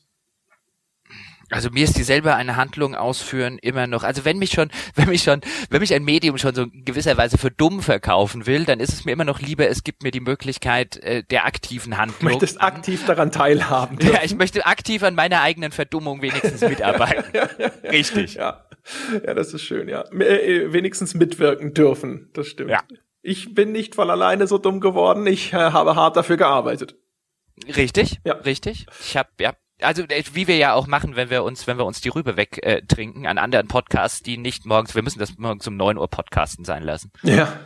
Dringend. Stimmt. So. Was wir äh, nicht sein lassen dürfen, meine Damen und Herren da draußen, ist die Fünf-Sterne-Bewertung auf iTunes. Da muss sozusagen der weitere Zufluss gesichert werden und Sie, Sie da draußen sind am Drücker. Sie dürfen mitwirken daran, dass dieser Podcast weiterhin in den iTunes-Charts zu sehen ist. Ab und zu in der letzten Zeit sind wir wieder abgesoffen und waren irgendwo auf Rang 12 oder 13. Ja, es war ein entwürdigender Zustand. Und es ist quasi eure Schuld. Eure Schuld, die ihr die Fünf-Sterne-Bewertung noch nicht abgegeben habt. Also bitte fühlt euch schuldig und äh, tut, was ihr zu tun habt, sozusagen. Falls ihr da draußen sagt, hey, dieser Podcast ist so wenig Zeitverschwendung, dass es mir sogar ein paar Cent oder Euro wert wäre, dann gibt es dafür eine Lösung, und zwar unsere Patreon-Seite, zu finden über unsere Homepage gamespodcast.de.